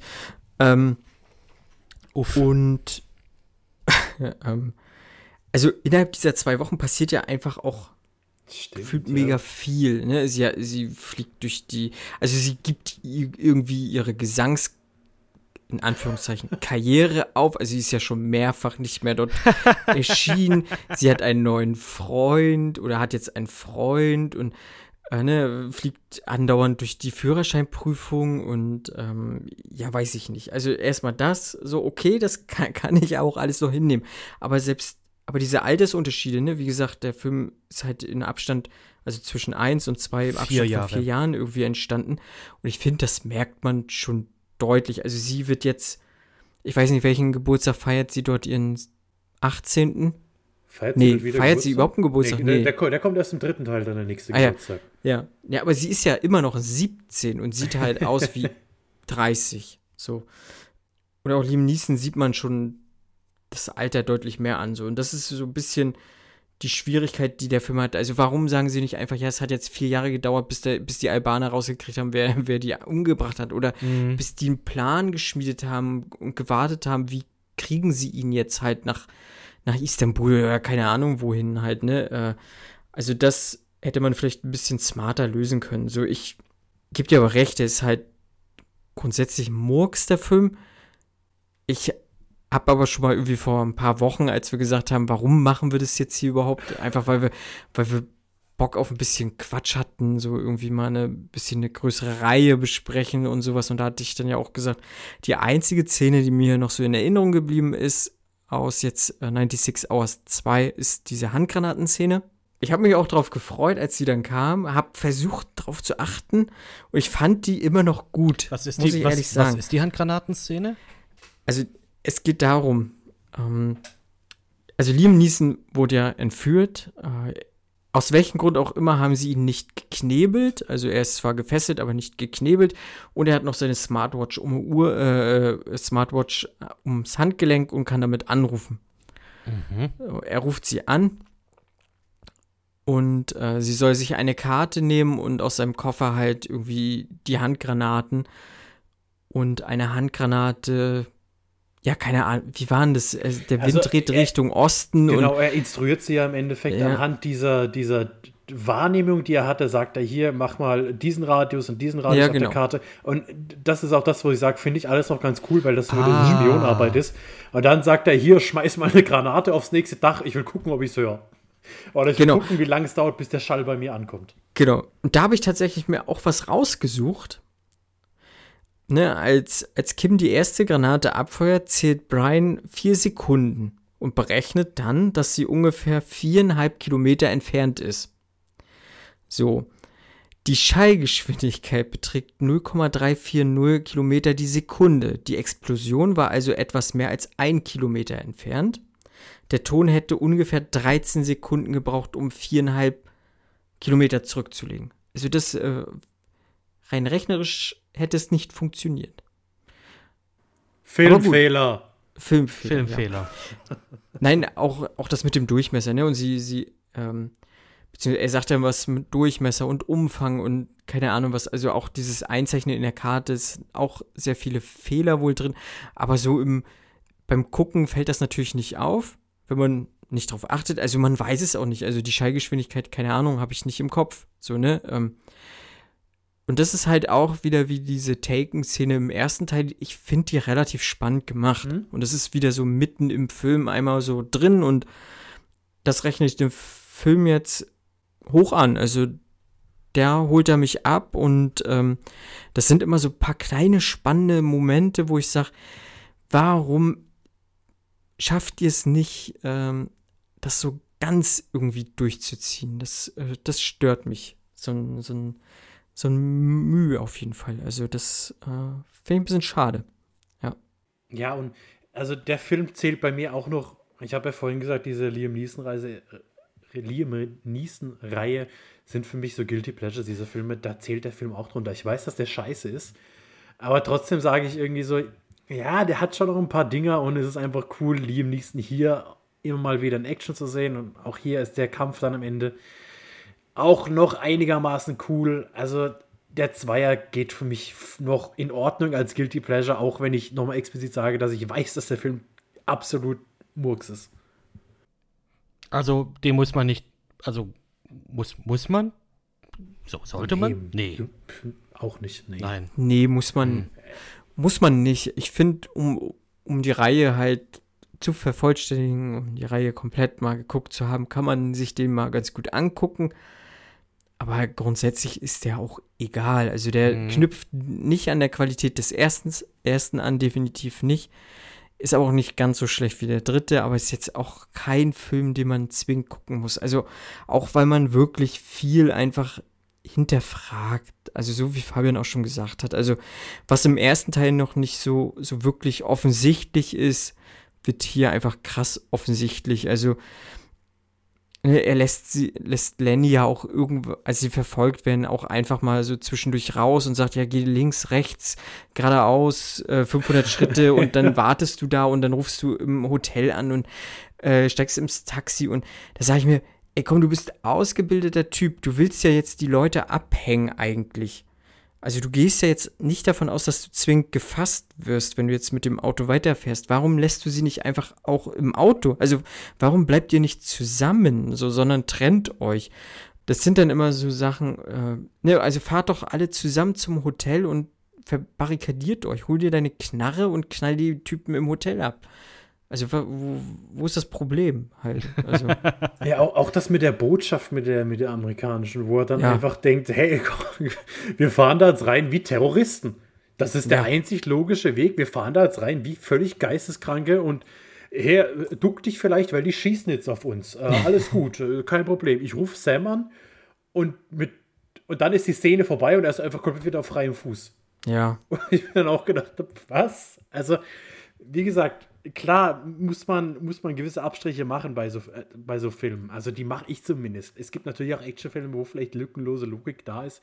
Ähm, aber hier ist es dann einfach zu oft, dass es einem, einem ins Gesicht springt und dann sagt, nein, das, das macht keinen Sinn, was gerade passiert. Es macht keinen Sinn, dass er ihr 35 Wegbeschreibungen gibt, während sie völlig hysterisch ist und er es nicht wiederholen muss und sie sofort weiß, was zu tun ist. Es, es macht einfach keinen Sinn. Und das, hast du da dann schon zu oft, als dass ich sagen würde, den kann man, den kann man genießen. Ich meine, mhm. ich meine, Liam Neeson lässt genießen. seine, ja. Liam Neeson lässt seine, äh, Liam Neeson lässt seine Tochter mit, mit Handgranaten hantieren. Also, das ist auch schon mal so, okay, wir, ich, ich kann es mir nur so vorstellen, wirf mal eine Granate und, und dann irgendwie blöd, ne? Kennt, kennt man doch diese Videos, wo irgendwelche Bundeswehrsoldaten oder irgendwelche mhm. Armeeleute hier äh, die ihre, ihre, ja, ihre Haubitze dann laden und dann hauen sie die, feuern sie die ab und dann kommt nur so das Ding so, so rausgefluppt und alle rennen auf einmal weg. Also, ich würde mich wundern, wenn. Nee, also. Ach, ja. Komisch. Aber, aber irgendwie auch, auch schön, dass die Kim dann so ein bisschen mit eingebunden wird in das Family Business, zumindest in das äh, Fatherly Business. ja. Ja. Genau. Aber wirklich Skills hat sie nicht, außer dass sie äh, keine Driving läuft. Skills. Aber auch, auch hier, wenn man sich das mal tatsächlich, ich kann es nicht, nicht hundertprozentig wiedergeben, aber wenn man mal auf IMDb bei ähm, bei den Fehlern guckt, ist, die Liste wird immer länger und länger. Also auch Continuity-Fehler sind halt en masse. Äh, ne? Keine Ahnung, sie ist halt ja am Pool mit ihrem iPad zum Beispiel, um, um mal irgendwie ein, zwei Sachen zu nennen.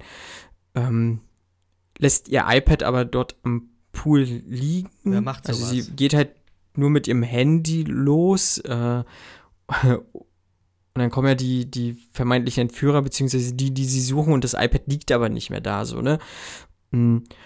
Oder sie ist noch irgendwie in kurzer Hose und dann auf den Dächern ist sie nachher mit in langer Hose oder all solche Sachen. Das sind dann halt so Sachen, die fallen halt beim Gucken erstmal nicht auf, aber wenn man es so weiß und vielleicht auch komplett im, im Kontext des Films so sieht, sind dann mega ärgerliche Filme, weil es es passt dann auch einfach mhm. so zu dem Film, dass es einfach hinten und vorne nicht, nicht hundertprozentig gepasst hat. Also es ist nicht rund, das ganze Ding. Und ja, Fabian, du hast es auch schon gesagt, so der braucht ganz schön, bis er in Fahrt kommt. Und das ist auch einfach schade, weil der ja auch nur anderthalb Stunden geht. Ne? Also was da hast du dann auch nicht mehr allzu viel Action, was so so im ersten Teil wirklich gut war, sondern dann versuchen sie es irgendwie zum Ende so geballt reinzupressen und das funktioniert einfach gar nicht. So dieses, ähm, dann gucke ich halt einen Jason Bourne an, der, der irgendwie 60 Minuten zum Ende volle Power macht. So, dann, da weiß ich, woran ich bin. Aber hier, gerade weil man mit der Erwartungshaltung des ersten, ja, ersten Teils ja auch hier so einfach reingeht und dann kriegt man sowas da hingerotzt, ne? Ein bisschen schade, ja. Und trotzdem haben sie es nochmal versucht mit dem dritten. Ja, sie haben sich dann deine Kritik zu Herzen genommen und haben gesagt, hey, dann machen wir den Film einfach länger. ja. Nochmal. Extended. Nochmal eine halbe, halbe Stunde länger. Oh, das war. Ich muss ja dazu sagen, ich habe ähm, die innerhalb von knapp 24 Stunden, so Pi mal Daumen, so durchgeguckt. Ne, ich habe den einen Abend Teil 1 geguckt, war wirklich. Ich fand Teil 1 wirklich sehr gut. Immer noch finde ich den sehr kompetent, kann man sich gut angucken.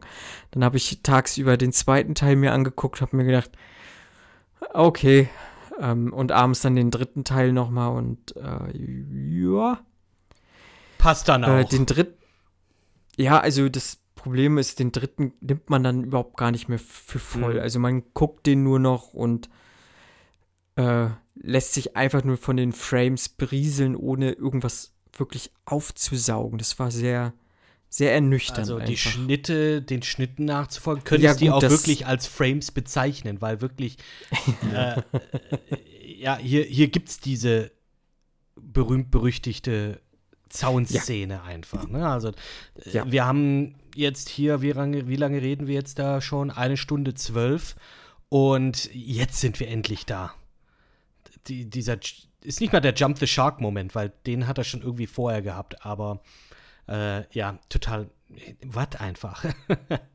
Naja, es wäre auch nicht gelogen zu sagen, der, dieser Podcast kommt mit weniger Schnitten aus als die eine Szene. Nein, aber. Ähm, ähm, aber, aber das Schlimme ist ja, es ist, es ist ja, also es ist ja nicht nur der Zaun, weil klar, diese Zaunszene mhm. hat man immer so im Kopf, ne? dieses Video 15 Schnitte in 6 Sekunden. Es oder auch gerne, alles. gerne, gerne der Extended Cut von dieser Szene, den ich auf YouTube auch sehr gerne empfehle, wo dann einfach nochmal doppelt so viele Cuts hat. Es ist alles auch um diese Szene rum. Also in dem Moment, ähm, also vielleicht um nochmal kurz den, den, Aufhänger zu machen, ähm, auch hier haben wir wieder einen, irgendwie einen ganz komischen Anfang, weil Kim ist schwanger, äh, was aber auch irgendwie komplett, komplett egal ist für den Film. Ähm, der, der Ehemann von Lenny ist auf einmal auch 20 Jahre jünger als auch im ersten Teil. Ja, wurde halt also anders gecastet. Ja, ist der das? Ist, ich, hab, ich bin mir auch nicht sicher. Ich bin es, er, hat, er heißt in beiden Teilen Stuart. Okay. ich hatte Ehemann. nämlich nicht nachgeguckt. Ich, ich habe mir aufgeschrieben, ich sag, ist das der jetzt aus dem ersten Teil? Zum einen halt, weil er wirklich einfach anders aussieht, aber es wurde ja im ersten Teil schon angeteased, dass er nicht so ganz saubere Geschäfte ja, macht. Richtig. So. Genau, da, da konfrontiert er ihn ja mhm. kurz. Und dann, dann haben mhm. sie am mhm. zweiten die Eheprobleme. Und hier ist dann auch nicht mehr, da bin ich mir jetzt auch nicht sicher, wie viel Zeit das insgesamt dazwischen liegt. Es, auf jeden Fall ist es komisch, dass man dann einen Schauspieler castet, der deutlich jünger ist und der böser nicht aussehen könnte. Also das, das sind immer so, so Schauspieler, wir hatten es ja auch bei Beckett, äh, die werden niemals einen aufrichtigen Charakter spielen können. Also dieser Typ sieht ja schon von, von 10 Kilometern, siehst du, okay, der ja, wird, ja. der wird ein Arschloch sein, da wird irgendein ja. Twist mit ihm kommen. Und, und ja, was soll man sagen, so ist es auch. Also ähm, sie hätten vielleicht Karl Urban einfach casten sollen. Der wäre, der hätte noch böser gewirkt einfach. Interessant. Sehen sich schon sehr ähnlich, aber Karl Urban wäre noch einen Ticken böser gewesen. Und teurer. Ja, gut. Aber ich wollte dich gar nicht unterbrechen. Allein Liam Neeson hätte 20 Millionen für den Film bekommen. ähm, genau. Und dann äh, bandelt er, also Brian bandelt wieder so ein bisschen mit seiner Ex-Frau an und äh, dann kommt eben dieser noch Ehemann und sagt, hier, hör mal bitte auf. dann sagt er, ja, okay, alles klar. Und dann wollen sie sich wieder treffen und Lenore ist tot. Sie wurde von irgendjemand umgebracht und äh, als Brian sie findet, kommen direkt die Cops und er ist der Hauptverdächtige. Und was macht Brian, den wir bisher immer als sehr ruhigen, Berechnenden. Äh, kalkulierten, berechnenden, jemand, der einen kühlen Kopf bewahrt, er verprügelt diese Cops und rennt weg. Ja, das war dieser Jump the Shark Moment für mich. Einfach Weil- das Set. Das, machen Setup unschuldige Menschen. Das machen unschuldige Menschen. Einfach. Richtig. Ich fand das so. Aber er hat ja nicht seine Waffe benutzt, okay? Stimmt, er Aber- wollte niemanden umbringen. Ja gut, er wirft die Cops nachher aus dem fahrenden Auto. Aber er, ja. Er wollte niemanden umbringen. Also, Ja, und dann, und dann geht diese Verfolgungsjagd los, die dann in dieser Zaunszene, sie gipfelt nicht mal darin, weil es ist dann vielleicht eine 10-Minuten-Szene, also von dem Zeitpunkt an, wo er anfängt wegzurennen, bis zu dem Zeitpunkt, wo er irgendwie in die Kanalisation springt. Ich glaube, es gibt in diesen, lass es für mich aus auch fünf Minuten sein, es gibt keinen Shot, der da länger als zwei Sekunden ist, wenn Ja. überhaupt. Es ist, es ist, Ja. Di- dir wird schlecht, wenn du es anguckst. Du kannst, man, man kann halt auch nichts mehr nachvollziehen. Also du weißt nicht, äh, in was für einer, äh, in was für einer Entfernung wir uns gerade be bewegen, was überhaupt gerade passiert, wer was macht. Und äh, ja, es ist halt diese Zaunszene, ja, wie er dreimal hinspringt und sich dann drüber hieft und, und dann auf den Füßen landet und auf einmal ist sein Gesicht im Dreck und dann ist da ein Hund und dann rennt er weiter und Oh, es ist einfach so ermüdend und es sind halt nicht nur die Action-Szenen. Auch hier haben wir auch vorher wieder eine Szene, in der er Bagels kauft. Auch die hat irgendwie die ist super wichtig, die Szene. Ja gut, die ist ja tatsächlich, ne, die hat ja sogar einen Sinn im Nachhinein. Aber in dieser Szene auch. Also wa warum kann der Mann nicht einfach Bagels kaufen in zwei Schnitten und gut ist? Ja, ich weiß auch nicht. Ähm, schon, schon schwierig, diese, diese ganzen Schnitte. Äh, ich frage mich auch, warum man sowas überhaupt einbauen muss. Ich gucke YouTube zum Beispiel irgendwelche Videos, die sind auch in haufenweise totgeschnitten. Ähm, da kann ich das vielleicht noch ein bisschen nachvollziehen, weil die Jugend eine geringe Aufmerksamkeitsspanne hat. So. Aber hier weiß ich nicht. Also, ich- so wie du sagst, warum lass ihn nicht einfach im Laden gehen, einen Bagel kaufen?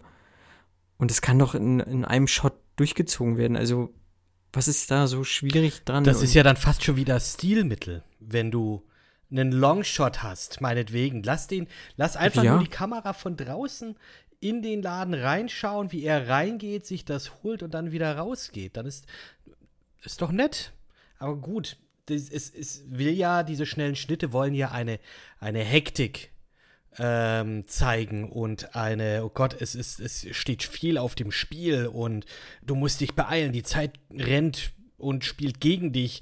Nee, es ist einfach ein komplett unübersichtliches, nicht mal Spektakel, weil es, es passieren Dinge und dann passieren die Dinge nochmal, weil das jetzt nochmal von einer anderen äh, Kameraperspektive gedreht wird und dann passiert das aber nochmal. Äh, ich sag nur die Handgranate im Auto. Also das Auto ist, glaube ich, fünf oder sechsmal explodiert. Ähm, und natürlich, mein erster Gedanke war auch, wann ist, wann ist Brian aus dem Auto gesprungen? Siehst du überhaupt nicht. Aber, aber äh, doch, er ist aus dem Auto gesprungen. Ich dachte, er wäre tot und der Film ist jetzt vorbei. Aber dann ging er ja, und er konnte ja auch noch, auch noch äh, safe hinter irgendeinem so gut hat der Typ eigentlich auch die so. Handgranate geworfen? Die war ja fast perfekt geworfen. Also, Ich habe ihn ja, ich habe ihn ja liebevoll The Transporter auf meinen Zettel genannt, mhm. weil er so leicht Transporter-Vibes hatte, auch mit seinem Kofferraum. Er wurde ja eingeführt, indem er diesen, diesen Buchhalter neben dem toten Dalmatiner oder so in den Kofferraum gepackt hat. es wird viel gefahren in dem Film. Also Ja. da, da, da stimme ich auch zu. Transporter Wobei wäre The Transporter liefert er ja auch das Päckchen im Kofferraum ab. Das Mädchen sozusagen im ersten Teil. War es ein Mädchen? Ich glaub, Es ne? war ein Mädchen, ja. Boah, ja, ist aber auch schon ewig her, dass ich den gesehen habe. Auch schon Ja, fast guter 20 Film. Jahre alt. 2002. Wäre vielleicht die nächste Reihe dran, wa, Fabian? Davon habe ich noch nichts gesehen, tatsächlich. oh, oh, interessant. Übrigens, äh, ich habe hab, äh, bei der Recherche zu, zu den Filmen auch mal geguckt in diese deutsche Podcast-Landschaft, also in den deutschsprachigen Podcast-Landschaft. Gefühlt oder äh, was ich gefunden habe, war gefühlt nichts zu, zur 96 Hours Reihe. Also vielleicht, vielleicht sind wir der erste Oh. deutschsprachige Podcast, der die, die Taken-Reihe äh, bespricht und äh, für ein, ein paar Hard Facts Sind- rausballert. Sind wir eigentlich darauf Das eingegangen, warum der Film auch gut. 96 Hours heißt? Mhm. Ich hab's mich. Ja, aus dem ersten Teil heraus. Genau, halt weil er die 96 Zeitspanne. Stunden Zeit hat im Endeffekt. Also diese albanischen Gangster brauchen wohl 96 Stunden, um eine Frau komplett verschwinden zu lassen. Im Schnitt. so. Und es sind schon 10 Stunden vergangen oder so, weiß ich nicht. Äh, Stimmt. Letztendlich hat er ja trotzdem nur 72 gehabt oder irgendwie sowas, ne? Aber, aber ja, die Frage ist halt, warum es weiterhin 96 Hours Gut, heißt. das Also sind halt hätte- wieder die Deutschen. ja, Also- klar. Im Original heißt er ja nur Taken. Drei. ja. Oder Taken T-A-K-3-N. Ah, Oh, Taken 4 kannst du dann die T4KEN, also auch da Mhm, mhm, mhm. ist, ist, ist wieder alles offen. Aber wie findet ihr die Entscheidung, dass man gesagt hat, man nimmt jetzt nicht die Albaner ein drittes Mal? Weil eigentlich hat ja der, das Ende vom zweiten Teil, als hier dann der, der, der Vater vom Marco, er ist, er ist auch Marco, oder? Der, der, ja. der Vater von Marco sagt dann ja am Schluss hier meine Bester anderen. Name. Meine, der Vater von Marco, Megaton, sagt dann ja im Endeffekt, meine anderen Söhne werden dich jetzt umbringen und mich rächen. Und dann dachte ich so, ja, okay, dann macht man das halt im dritten Teil, macht quasi diesen Full-Circle-Moment und sagt jetzt, man lässt die Trilogie so äh, enden, wie sie beginnt mit den äh, Albanern. Ähm, aber dann sagt man sich hier, nee, Albaner, die haben jetzt genug gelitten, wir nehmen mal wieder die Russen, weil die Russen sind einfach nie die Bösen in amerikanischen Filmen. Da müssen wir jetzt ein paar, Russen als Ähm, Bösewichte einschleusen. Keine Ahnung. Also, wie gesagt, ich habe den zweiten nicht gesehen, deswegen da, da, da halte Ich glaube, konsequenter wäre es gewesen, hätte man es halt mit den Albanern durchgezogen. Einfach. Ich fand es jetzt nicht, nicht mega schlimm, aber, aber sie wollten halt darauf hinaus, Achtung, Spoiler für die, die den dritten noch nicht gesehen haben. Ach nee, haben wir ja schon gesagt, Ja, ja, dass Spoiler. Stuart der ja, Böse das- ist. ja, Also. Auf geht's, auf wir spoilern ja eh und äh, es wäre wär eh nicht so schlimm, aber ja, sie wollten ja rauf, darauf Mhm. hinaus, dass Stuart so der Böse ist. Aber das ist für mich dann auch wieder so, die waren doch eigentlich schon getrennt. Halt, ne? Ich meine, klar, sie äh, spricht es mal kurz an, ja, mit Paartherapie und hier und Pipapo so, aber ach, ja. naja. Vor allem wirkt er im ersten Teil, er hat nicht viele Szenen, aber da wirkt es eigentlich so, als hätten die ein gesundes Familienverhältnis. Klar, er verwöhnt sie wahrscheinlich ein bisschen, weil er einfach ein Pferd zum 17. Geburtstag schenkt. Aber da wirkt er nicht, also Ich persönlich diese, diese hätte mich über die. Karaoke-Maschine mehr gefreut. Tatsächlich. Ja, die fand ich eigentlich auch ganz cool. Mega geil. Sorry, ich habe mich mega gefreut, hätte ich die gekriegt. Aber es ist Ich dann halt auch ein fucking Downgrade, wenn er sagt, okay, zum nächsten Geburtstag hier ein Panda. Mhm. Weil das schenkt ihr ja hier am, am Beginn von Taken 3. Da kriegst du dann einen Panda zum 18. oder zum 19. oder Keine Ahnung, wie alt sie mittlerweile ist. 36. Na, was auf dem College, ne, 36 nicht. Da kann man einen großen Panda auch gebrauchen. Auf dem College. Im, im, im, Sowieso, im, kleinen, im kleinen Studentenzimmer. In allen Lebenslagen. Hat er mit seinem Eigentlich. particular Set of Skills wahrscheinlich auf dem Jahrmarkt irgendwie zwei Tage vorher geschossen. nee, du siehst doch, wie er ihn kauft. Nee, aber das wäre irgendwie dann auch, das wäre halt in line mit, mit seinen Skills halt einfach, ne? Ich möchte aber auch ganz kurz nochmal anmerken, ne, in diesem Film wird keiner getaked, außer Famke Jansen halt kurz. Äh, äh, ja, Batsch- Kim ja am Schluss nochmal. Ja, aber nicht wirklich taken im Sinne von entführt und wir machen böse Dinge, sondern ja, doch. okay, Ich never glaube, mind. das wäre aber auch noch mal zu viel des Guten. Also ich meine, ja, der Film ist scheiße, aber ich glaube, das wäre dann noch mal so, du sagst ja dann so, Alter, nicht schon wieder. Wie, in, wie inkompetent ist diese Scheißfamilie, dass sie sich immer entführen lässt. Der vierte Teil dann Taken Forever oder Taken oder Taken for Granted. For granted. Oh, Mhm. oh Sag ich so jetzt. viele Möglichkeiten. Ja, das ist so, weil, Also, weil, weil Brian Mills Titel einfach als selbstverständlich angesehen wird von ihrer Tochter, von seiner Tochter. Taken for granted. So. Aber ich würde es cool finden, wenn ähm, dann auf einmal Mickey Rook und Jeff Bridges die Tochter entführen. Uh. Also, Liam äh, Luc Besson, ap, ap, appel, appel nous. Euh, vous, euh, ne, ne, nous avons des idées pour le Cartier-Film. Au revoir. So, Das war Franzö- Französisch. Schulfranzösisch geholt. Hä, das Aber wenn jetzt es ein Mädchen wird, soll es ja, so, wird's ja Lenore heißen und ähm, dann wird das Baby entführt einfach. Das wäre auch. Stimmt. Hä, warte mal. Stimmt, es ist, ist Darf ich mal, Ja. sorry, sorry, ich muss hier reingrätschen. Fabian, Ja. hast du das gerade gegoogelt, übersetzt und dann abgelesen oder hast, kann, kannst du Französisch? Ich hatte sieben Jahre Französisch. Holy fucking shit. Uh. Holy fucking shit. Ich, ich, Das, das ist eine Facette an dir, die ich ja noch gar nicht kenne. Das ist wahnsinnig erotisch, gell? Also, das tut so richtig Prickel in meine Bauchnabel. Reden wir weiter. Mon amour. Omelette du Ich kann kein fromage. Französisch. Je non plus. Je t'aime. Ähm, genau, sie wirft, sie kriegt ja am Schluss doch noch ein Kind. Also auch dieser Plotpoint hat ja Sinn. Der hat ja Sinn, weil das Kind heißt dann auch ähm, Leni, Leno. wie die, wie, die, wie die Mutter. Hä? Entschuldigung, wir haben auch noch gar nicht darüber geredet, dass sie Oscar-Preisträger Forrest Whitaker für diesen Film noch mit reingeholt haben. Ach stimmt, Forrest Whitaker spielt Ja. eine Rolle, die er immer spielt. Ja, die spielt er tatsächlich immer, ist mir auch sofort aufgefallen und. Aber er wertet den Film vielleicht sogar ein, ein, ein Mühe Ich auf. finde das schon. würde Ich also ich finde, ich finde, der wertet den schon auf. Was ist der? Äh, Frank Dotzler heißt der, aber was, was ist seine Rolle? Also was ist sein, sein Polizeistatus? Ermittler. Ach so, der Ich meine, er hat, Status- er, hat, er, hat, er hat ein eigenes Büro. Captain, nee, was ist denn?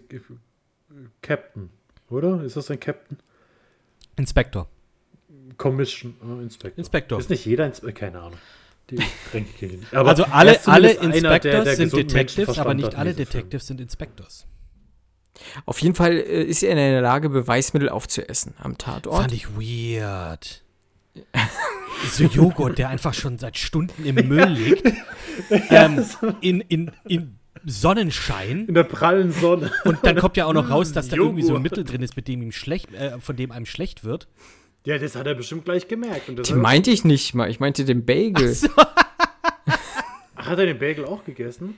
Ja, am, am Tatort, Das war ja auch Lenny, wichtig. äh, das war ja auch wichtig. ja, das war wichtig, aber, aber er hat, hat ja die Tüte gefunden und sich dann ein Stück da abgerissen und gegessen. Gute Und Detektiv- dann Ja, gesagt, dass sie noch warm waren. Stimmt. Ja, gute Detektivarbeit. auch- Gleich mal den, den Tatort äh, verschandeln.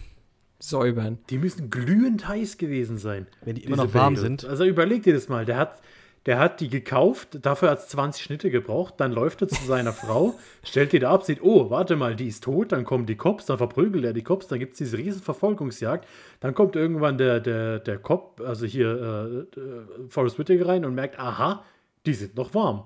Also die müssen knallheiß gewesen sein. Die, sie existieren nicht, solange sie nicht im Bild sind. Deswegen sind sie noch warm.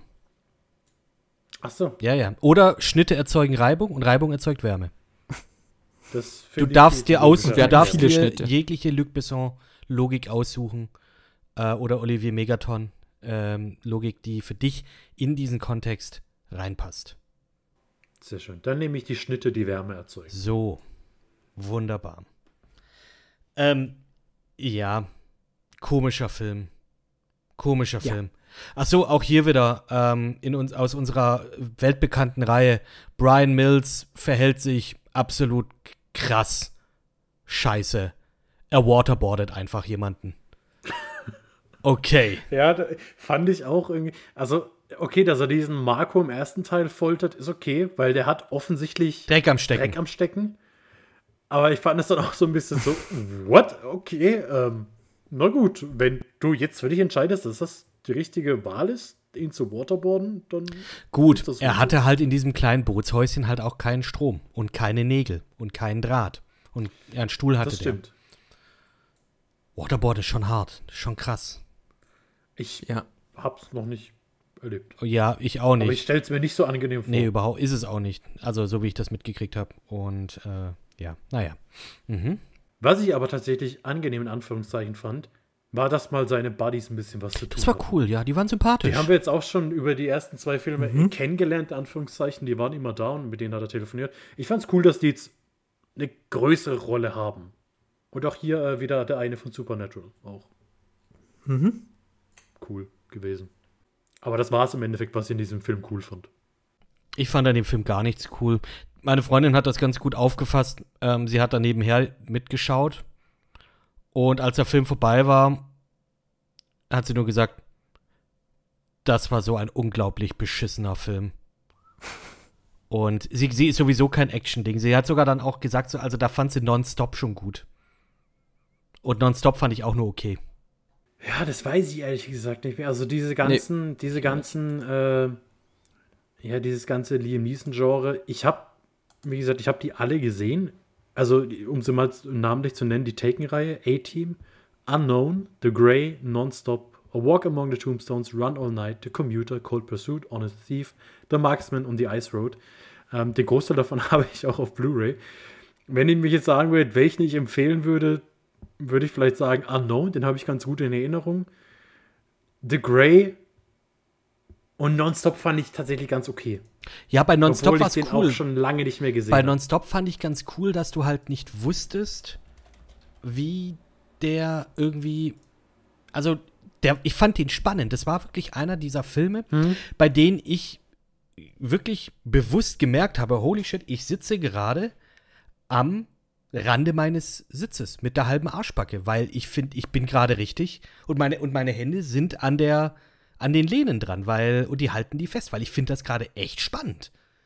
Das Ja. muss ich schon sagen. Also, das hat er schon, schon gemacht. Gibt es nicht noch einen anderen Liam Neeson-Film, in dem er irgendwie ähm, jemand. Äh, The Commuter. ist es The Commuter? Commuter ist, ist nonstop im Zug. Ja, ne? Das ist doch auch genau das gleiche, das gleiche nur auf Schienen. ähm, aber ich meinte irgendwas so Unknown, Unknown Passenger oder Unknown irgendwas. Unknown Identity Unknown heißt der auf Deutsch und. Unknown auf, und Unknown im Original. Mit Ja. hier äh, Dingsy. Wie heißt der denn, unsere Frau in Hollywood? Diane Krüger. So, genau. Und das sind so die drei Filme, die würde ich immer miteinander verwechseln. Glaube ich. Weil, Ja, ich glaube, Unknown ging ja, also da will ich jetzt gar nicht so viel spoilern, weil der, glaube ich, auch einen großen Twist hatte. Aber ich glaube, Unknown ging, ging deutlich mehr in diese, äh, ich sag mal, Jason Bourne Vibes, so nach dem Motto, okay, was, wer hat hier wirklich mit wem was zu tun, wer, wer arbeitet für welche Organisation und wer macht hier was. Okay. Und bei den anderen war es halt einfach nur, ja, okay, er schießt sich durchs Flugzeug irgendwann oder er schießt sich durch den Zug oder er schießt sich äh, über die Eisstraße oder er schießt sich ähm, durch Wölfe oder er schießt sich durch die Nacht oder er schießt sich durch Grabsteine. Aber trotzdem habe ich dieses Guilty Pleasure, weil ich immer noch das Gefühl habe, dass Liam Neeson Bock auf die Filme hat. Also ich habe bei ihm echt nicht das Gefühl, so dieses, dass er diesen Bruce Willis Weg geht, so nach dem Motto, ich mache die Scheiße, weil ich Geld haben will. Ich habe keinen Bock, dass mich hier irgendjemand anspricht. Ich bin da, ich mache jetzt einfach und nehme meinen Scheck und gehe wieder heim. Sondern ich habe trotzdem das Gefühl, dass er, dass er noch Lust drauf hat. Also das Ganze hat ja auch im Endeffekt 2009 äh, angefangen, als seine Ehefrau verstorben ist.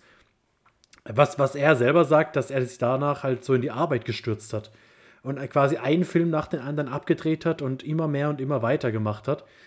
Ähm, und deshalb sind eben so viele von diesen Filmen dabei rausgekommen, weil klar, die bringen Geld und die Leute, die wollen es auch noch irgendwie sehen. Aber ich finde es wirklich beeindruckend. Er hat, also seit diesen, seit 2009, also dieses Jahr, wo seine Ehefrau gestorben ist, hat er einfach in 42 Filmen mitgemacht.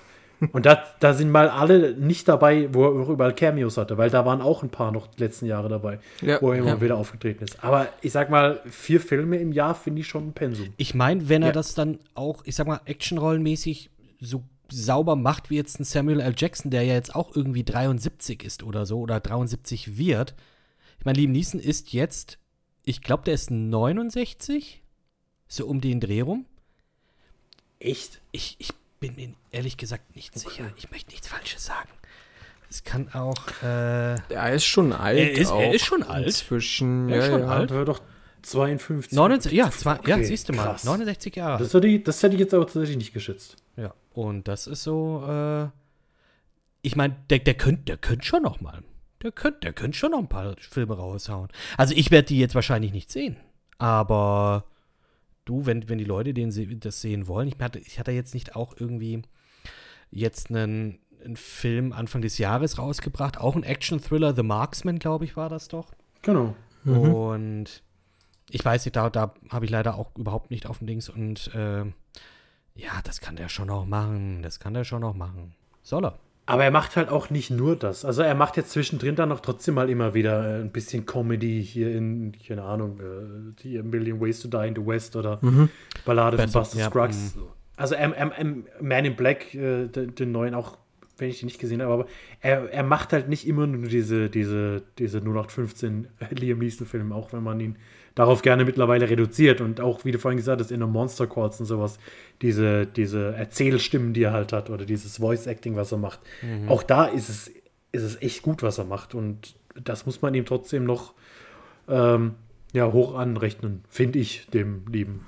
Ich, Aber ich finde es ja auch in Ordnung, dass er, sag ich mal, seinem, seinem Leben Mhm. irgendwie einen, einen neuen Sinn verleiht, indem er sagt, gut, ich habe hab da jetzt nichts mehr irgendwie im Privaten mir abzuholen, ich hole mir das jetzt im Beruflichen ab und äh, guck, was ich jetzt noch schaffe, so. Ich finde es ja bloß ein bisschen schade, dass er dann halt so irgendwie vielleicht Actionfilme macht, wo er eigentlich nicht mehr so ganz reinpasst, Mhm. so, aber, aber er verkommt jetzt nicht so wie so ein Bruce Willis gerade. ja, Also wenn ich- ja, voll. Einfach mal guck, gut, Nicolas Cage ist nochmal so ein anderes Ding, der hat, dem will ich jetzt gar nichts irgendwie, der, der hat andere Probleme. Aber Nicolas Cage hätte ich als Äh, Brian gerade sehen können. Um ehrlich zu sein. Ein Ja. paar Kilos zulegen? Also, Ja. könnte ich auch sehen. Er, er gibt halt auch immer 100 Prozent, Eben. finde Mhm. ich. Aber, aber Bruce Willis ist halt gerade so, der, der holt sich einfach wirklich nur die Checks Ja. Ja, voll. So, ich glaube, Liam Neeson, der hat es nicht nötig, der nimmt den Check dann wahrscheinlich trotzdem dankend an, so, aber der, der hat es nicht so nötig wie vielleicht jetzt gerade tatsächlich Bruce Willis auch, ähm, ohne jetzt dem guten Bruce da irgendwas unterstellen zu wollen oder so, aber so kommt es auf jeden Fall rüber. Bei Liam Neeson habe ich immer noch so das Gefühl, der hat trotzdem noch ein bisschen Lust, wenigstens am Set. So. Also ich glaube, der, der hat trotzdem Lust, diesen Film zu machen.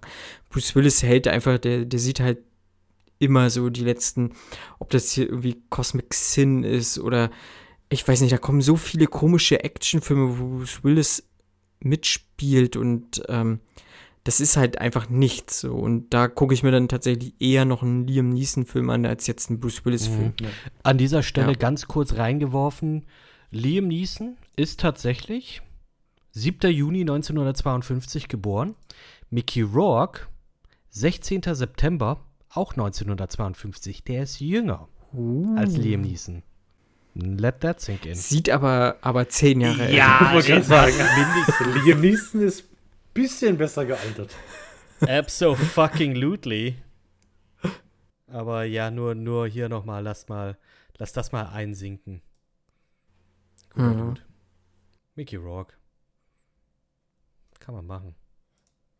Liam Neeson sollte eigentlich jetzt, ich habe gerade überlegt, der müsste doch auch mal ins Marvel Universe rein. Der braucht doch auch eine Rolle im MCU. Hätte ich Bock drauf. Einfach mal jetzt so, so reingeschmissen. Why not? Als, Der Mandarin. Was? als Boah, keine Ahnung. Ähm, Marvel Irish Character. oh, old. Marvel Irish Old. Marvels Top 5 Irish Superheroes. Captain America. Shamrock gibt es. Das ist ein. Fi- Ist aber eine, ist aber eine Superheldin. Ja, wie wäre es hier als äh, Magneto? Ja, da, da, da hätte ich. Ja, da, also. Naja, da hätte ich schon noch gerne. Also, erstens warte ich darauf, dass Michael Fassbender dann einfach so alt ist, dass er auch den alten Magneto spielen kann. Und. Ähm. Ian McKellen, hallo. Das kannst du, kannst, kannst du den nicht wegnehmen. Das kannst du dem Ian nicht. McKellen ist irgendwie 200 Jahre alt. Also, äh, ob der noch so viel Marvel-Filme macht, glaube ich jetzt nicht. Also, ich glaube, da hat er auch kein Interesse dran. Nee, das glaube ich auch nicht. Das glaube ich auch nicht. Aber auch, ja, äh, doch irgendwie sowas wie so ein Craven the Hunter. Finde ich schon gut. Gut, das ist natürlich jetzt auch eine, auch eine physisch, äh, äh, physisch anstrengende Rolle. Oder halt vielleicht irgendeine ältere Version von, von, von ihm. Äh, Ein- Einfach ein Loki noch. ja, genau. Ein- Einfach nochmal ein Loki-Variant. Genau, richtig. Ähm, als Pendant das Gegenstück zu ähm, Alligator Loki. Absolut. Ja. Ja. Liam Neeson. Guter Mann. Wir werden seine Karriere mit Interesse weiter verfolgen. Ja, Ich auf jeden ne, Fall. Äh, Gerade Fabian, also Fabian rezensiert ja regelmäßig Liam Neeson-Filme bei uns im, im, im Podcast-Feed. Zuletzt auch äh, The Ice Road dürfte jetzt demnächst, glaube ich, im Kino anlaufen, meine ich. Ja. Das ist gut. Einen guten Film hat er gemacht mit der Taken-Reihe, auf jeden Fall zwei eher vergessenswerte Vertreter. ich glaube, wer, wer Bock hat, Liam Neeson in einem weiteren Film zu sehen, wo Zeit eine wichtige Komponente spielt, kann auch 72 Stunden gucken. Oh. Ist 40, Das spielt er ja nur 24 Stunden kürzer. Spielt er auch nur eine Nebenrolle. Ich glaube, die große Rolle spielt, glaube ich, Russell Mhm. Crowe. Ja. Der hat halt 72 Stunden Zeit, um irgendwen zu retten, ist nichts anderes. Ich glaube, seine Frau oder sein Kind. Ja, seine Frau Egal, aus dem auch- Gefängnis zu holen. Ach, Glaub, Also ich habe den auch irgendwann mal gesehen, meine Ja. ich zumindest. Auf jeden Fall, Liam Neeson hat da eine relativ witzige Rolle, einfach weil er ihm nach der Zeit fragt oder irgendwie so ein Quatsch. Aber ja, Liam Neeson kann man immer gut gucken. Ist ein sympathischer Typ auf jeden Fall. Und die Filme, auf den ersten kann ich nichts kommen lassen, tatsächlich. Nee. Also Ja, der, das ist, geht schon. der ist wirklich Geht schon, gut. geht schon gut. Der ist wirklich gut. Der zweite hat, hat äh, ein paar Momente, äh, gerade diese angesprochene Szene mit der äh, Granate, die fand ich wirklich stark. So, also die hat mir gut gefallen, die gefällt mir immer noch gut. Ob das jetzt halt, wie gesagt, ob das logisch ist und physikalisch äh, möglich, mathematisch möglich, ist mir in dem Moment total scheißegal. Aber sowas hat der dritte ja gar nicht. Einmal, wo, wo du wirklich komplett für fünf Minuten in den Bann gezogen wirst oder so. Das hat der nicht. So finde ich persönlich, ne? Ähm, also der dritte ist wirklich sehr sch schlecht, wollte ich sagen. Also sehr vergessenswert und äh, ja, gut nicht. Also ist er schon schlecht. Ja, schade um die Reihe, glaube ich einfach. Es gab ja Und- auch eine Fernsehserie, ne? Die relativ kurzlebig Ich war. glaub, da müssen wir vielleicht auch mal Die ganz haben wir alle nicht gesehen, aber das muss ich zumindest mal erwähnen. Äh, es ist Das wusste ich ein nicht. ganz komisches Konstrukt auch. Also es ist eine Art Prequel-Serie, aber die spielt nicht in der Vergangenheit. Also wir haben äh, Clive Stanton, der hier den jungen Brian Mills spielt. Den kennt man aus Vikings, glaube ich, ne? Ich habe keine Ahnung. Ah, okay. ich Ähm, meine, dass der aus Viking den Bruder Vikings, spielt. Camelot, Robin Hood und Doctor Who. ich glaube, er hat den Bruder gespielt, von dem man nie weiß und ob er jetzt auf der Seite von ja, von seinem Bruder ist oder eben nicht oder wieder dann für ihn ist oder ihn dann doch hintergeht und eigentlich ein, Rollo. ja, und der einzige Grund ist, warum ich gesagt habe, ich habe keinen Bock mehr auf Vikings und ich glaube in der dritten Staffel aufgehört habe, weil dem sein Hin und Her Wischiwaschi ging mir so dermaßen auf den Sack. Aber jetzt doch, es gibt eine Taken-Serie. Die heißt auch Taken, Die heißt auch ich, in Taken, ja, Deutsch. genau. Ne? Genau. Die, heißt Die läuft auf nur Amazon, oder? Ist, ja, also ist abgeschlossen, 26 Folgen in zwei Staffeln, gibt es komplett Ach, so auf Prime viel zu sogar. sehen. Ja, und ist aber Oder auch halt abgesetzt. Also ich habe sie nicht gesehen, aber ist halt so nach dem Motto, ja, wer braucht das? Also, wenn du eine, eine von mir aus eine, eine keine Ahnung, Action-Serie machen willst, warum muss das jetzt im Taken-Universum spielen? Warum nimmt man dann so einen inkonsequenten Ansatz und sagt, wir nehmen die Vorgeschichte von Brian Mills, ähm, es taucht aber auch kein Pendant zu Lenore irgendwie auf und sie spielt halt in, in jetzt, also sie spielt 2015, obwohl es eine Prequel-Serie ist, also es ist Ja, der das gleiche ist Charakter. Es macht halt keinen Sinn und ähm, ja, es war, glaube ich, nicht gut. Und Aber das versucht Amazon ja regelmäßig, ne? Sie haben ja auch ähm, mehrere solcher Sachen. Aber ich glaube. Taken ist eigentlich eine NBC-Serie. Ja. Ist kein Amazon Original. Ach so. Aber Okay, gut. Mhm. soweit ich das weiß. Aber ja, da stimme ich dir auch Mhm. zu. Amazon macht immer mal gerne so kleine Experimente, guckt, funktioniert das und dann. Tschüss! War jetzt doch Ja, sie haben jetzt äh, Threadstone gemacht, ne? Das spielt ja dann im, im Jason Bourne-Universum. Und, oder, beziehungsweise gemacht, weiß ich jetzt gar, gar nicht so. Auf jeden Fall läuft's in Deutschland, haben sie sich die Rechte auf jeden Fall für diese Serie gesichert. Threadstone, sie haben genommen hier, wer ist Hannah? Ist ja auch ein Actionfilm. Ja. Äh, Jack Ryan, Jack Reacher, einen von beiden, ist egal. Jack R haben sie sich geholt, die Serie. Ähm, ja, und dann halt Taken, ne? Also es, irg irgendwo ist da, ist da so ein, so ein roter Faden, den, den Jeff Bezos verfolgt oder Bock drauf hat, weiß ich nicht, aber ähm, ja, aber es br bringt nicht viel. Also wäre noch interessant, wenn sie dann sagen, ja, wir machen jetzt Red oder sowas äh, oder Expendables, wobei da ja noch mal Ja, da müssen sie Geld in die Hand nehmen. ja, Ach, die sind doch mittlerweile alle so billig zu haben, oder? Die haben doch alle nichts zu tun und suchen alle einen Job. Ich habe äh, Jason Statham äh, hat ja Lee Christmas gespielt bei The Expendables. Und Sylvester Stallone hat angekündigt, äh, ein Expendables Spin-off. The Christmas Story. Also Weiß es wird nicht. gemunkelt, dass Jason Statham eine, eine Origin Story oder eine Fortführung seines Charakters in Expendables bekommt. Aber gut, wir sind ja bei, bei Taken. 96 Hours. Ich würde gerne von euch zum Abschluss hören. Ein Fazit. Mögt ihr mir das geben? Ja, ähm, wir haben aber eigentlich das Fazit über den ganzen Cast Ja. gezogen. Ne? Also wir sind, glaube ich, alle der Meinung, dass der erste Teil definitiv der beste ist.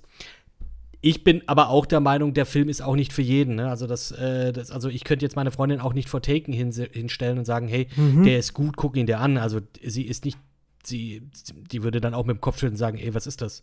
Wobei sie auch gefragt hat, ist das der Film mit diesem Anruf und mit dem Spruch? Ich sagte ja, aber das ist der dritte Teil.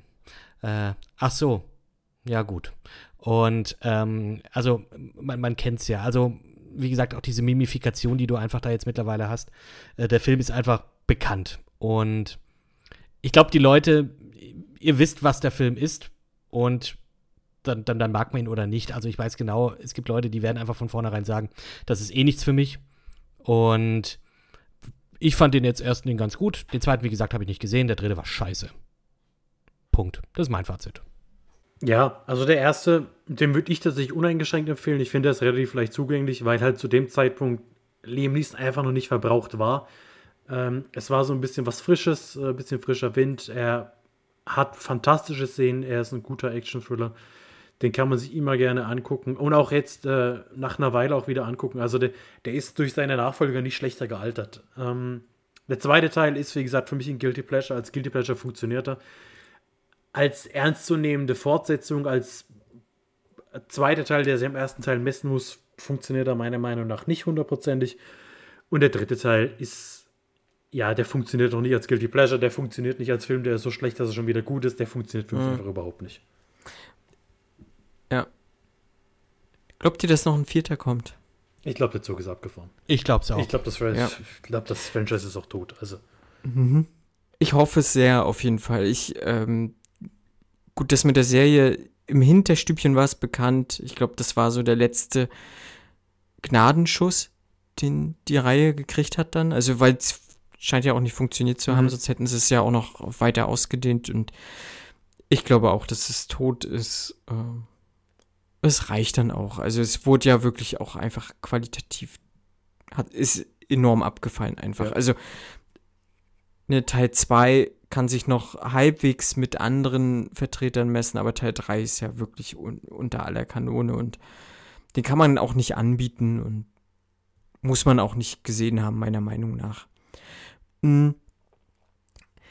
Auf jeden Fall hat den Verleih oder das Studio, der die äh, Rechte innehat, dazu verleitet, die Taken-Reihe nochmal neu aufzuleben zu lassen. In Form einer Blu-ray-Box. Also ich glaube, ich habe eine, eine Mitteilung bekommen, eine Pressemitteilung. Im Oktober kommt eine 96 Hours Box mit allen drei Teilen auf Blu-ray. Ich versuche nochmal mit der Agentur in Kontakt zu kommen, ob wir da vielleicht nochmal irgendwie ein Gewinnspiel machen können. Also liebe Hörerinnen und Hörer, checkt auf jeden Fall Insta bei uns. Vielleicht habt ihr Glück und ergattert einer dieser wunderschönen Boxen. Ähm, wenn nicht, nehme ich sie. Genau, wenn nicht, Fabian, Fabian ist begnadeter oder begeisterter Liam Neeson-Fan und äh, würde sich freuen, diese Box sein eigen nennen zu dürfen. Wie gesagt, checkt Insta. Wir sind der Fernsehsessel Podcast dort, findet uns relativ leicht und mich findet ihr, falls ihr mich besuchen möchtet, unter @campingbeutel auf Instagram, Letterboxd und Twitter. Den Kit findet man unter Shogun-Gray ähm, und Just-Kitting auf Instagram und Twitter respektive. Und Fabian, wie findet man dich? Ferb-Derb oder ohne Unterstrich manchmal. Aber also auf Letterbox gibt es beides. Einer der Accounts ist tot. Ähm, ihr werdet dann schon sehen, welcher nicht tot ist. Aber mit Unterstrich, glaube ich, überall auf Letterbox ohne Unterstrich. Ich weiß es nicht. Wir sind Medienprofis. Ja, Sowieso, also äh, zur Not guckt in die Shownotes, da ist alles verlinkt, so. Das passt. Mm. Und wenn ihr Bock habt auf mehr komische Action-Filmreihen oder anderen Filmreihen oder was auch immer, wie gesagt, tretet mit uns in Kontakt.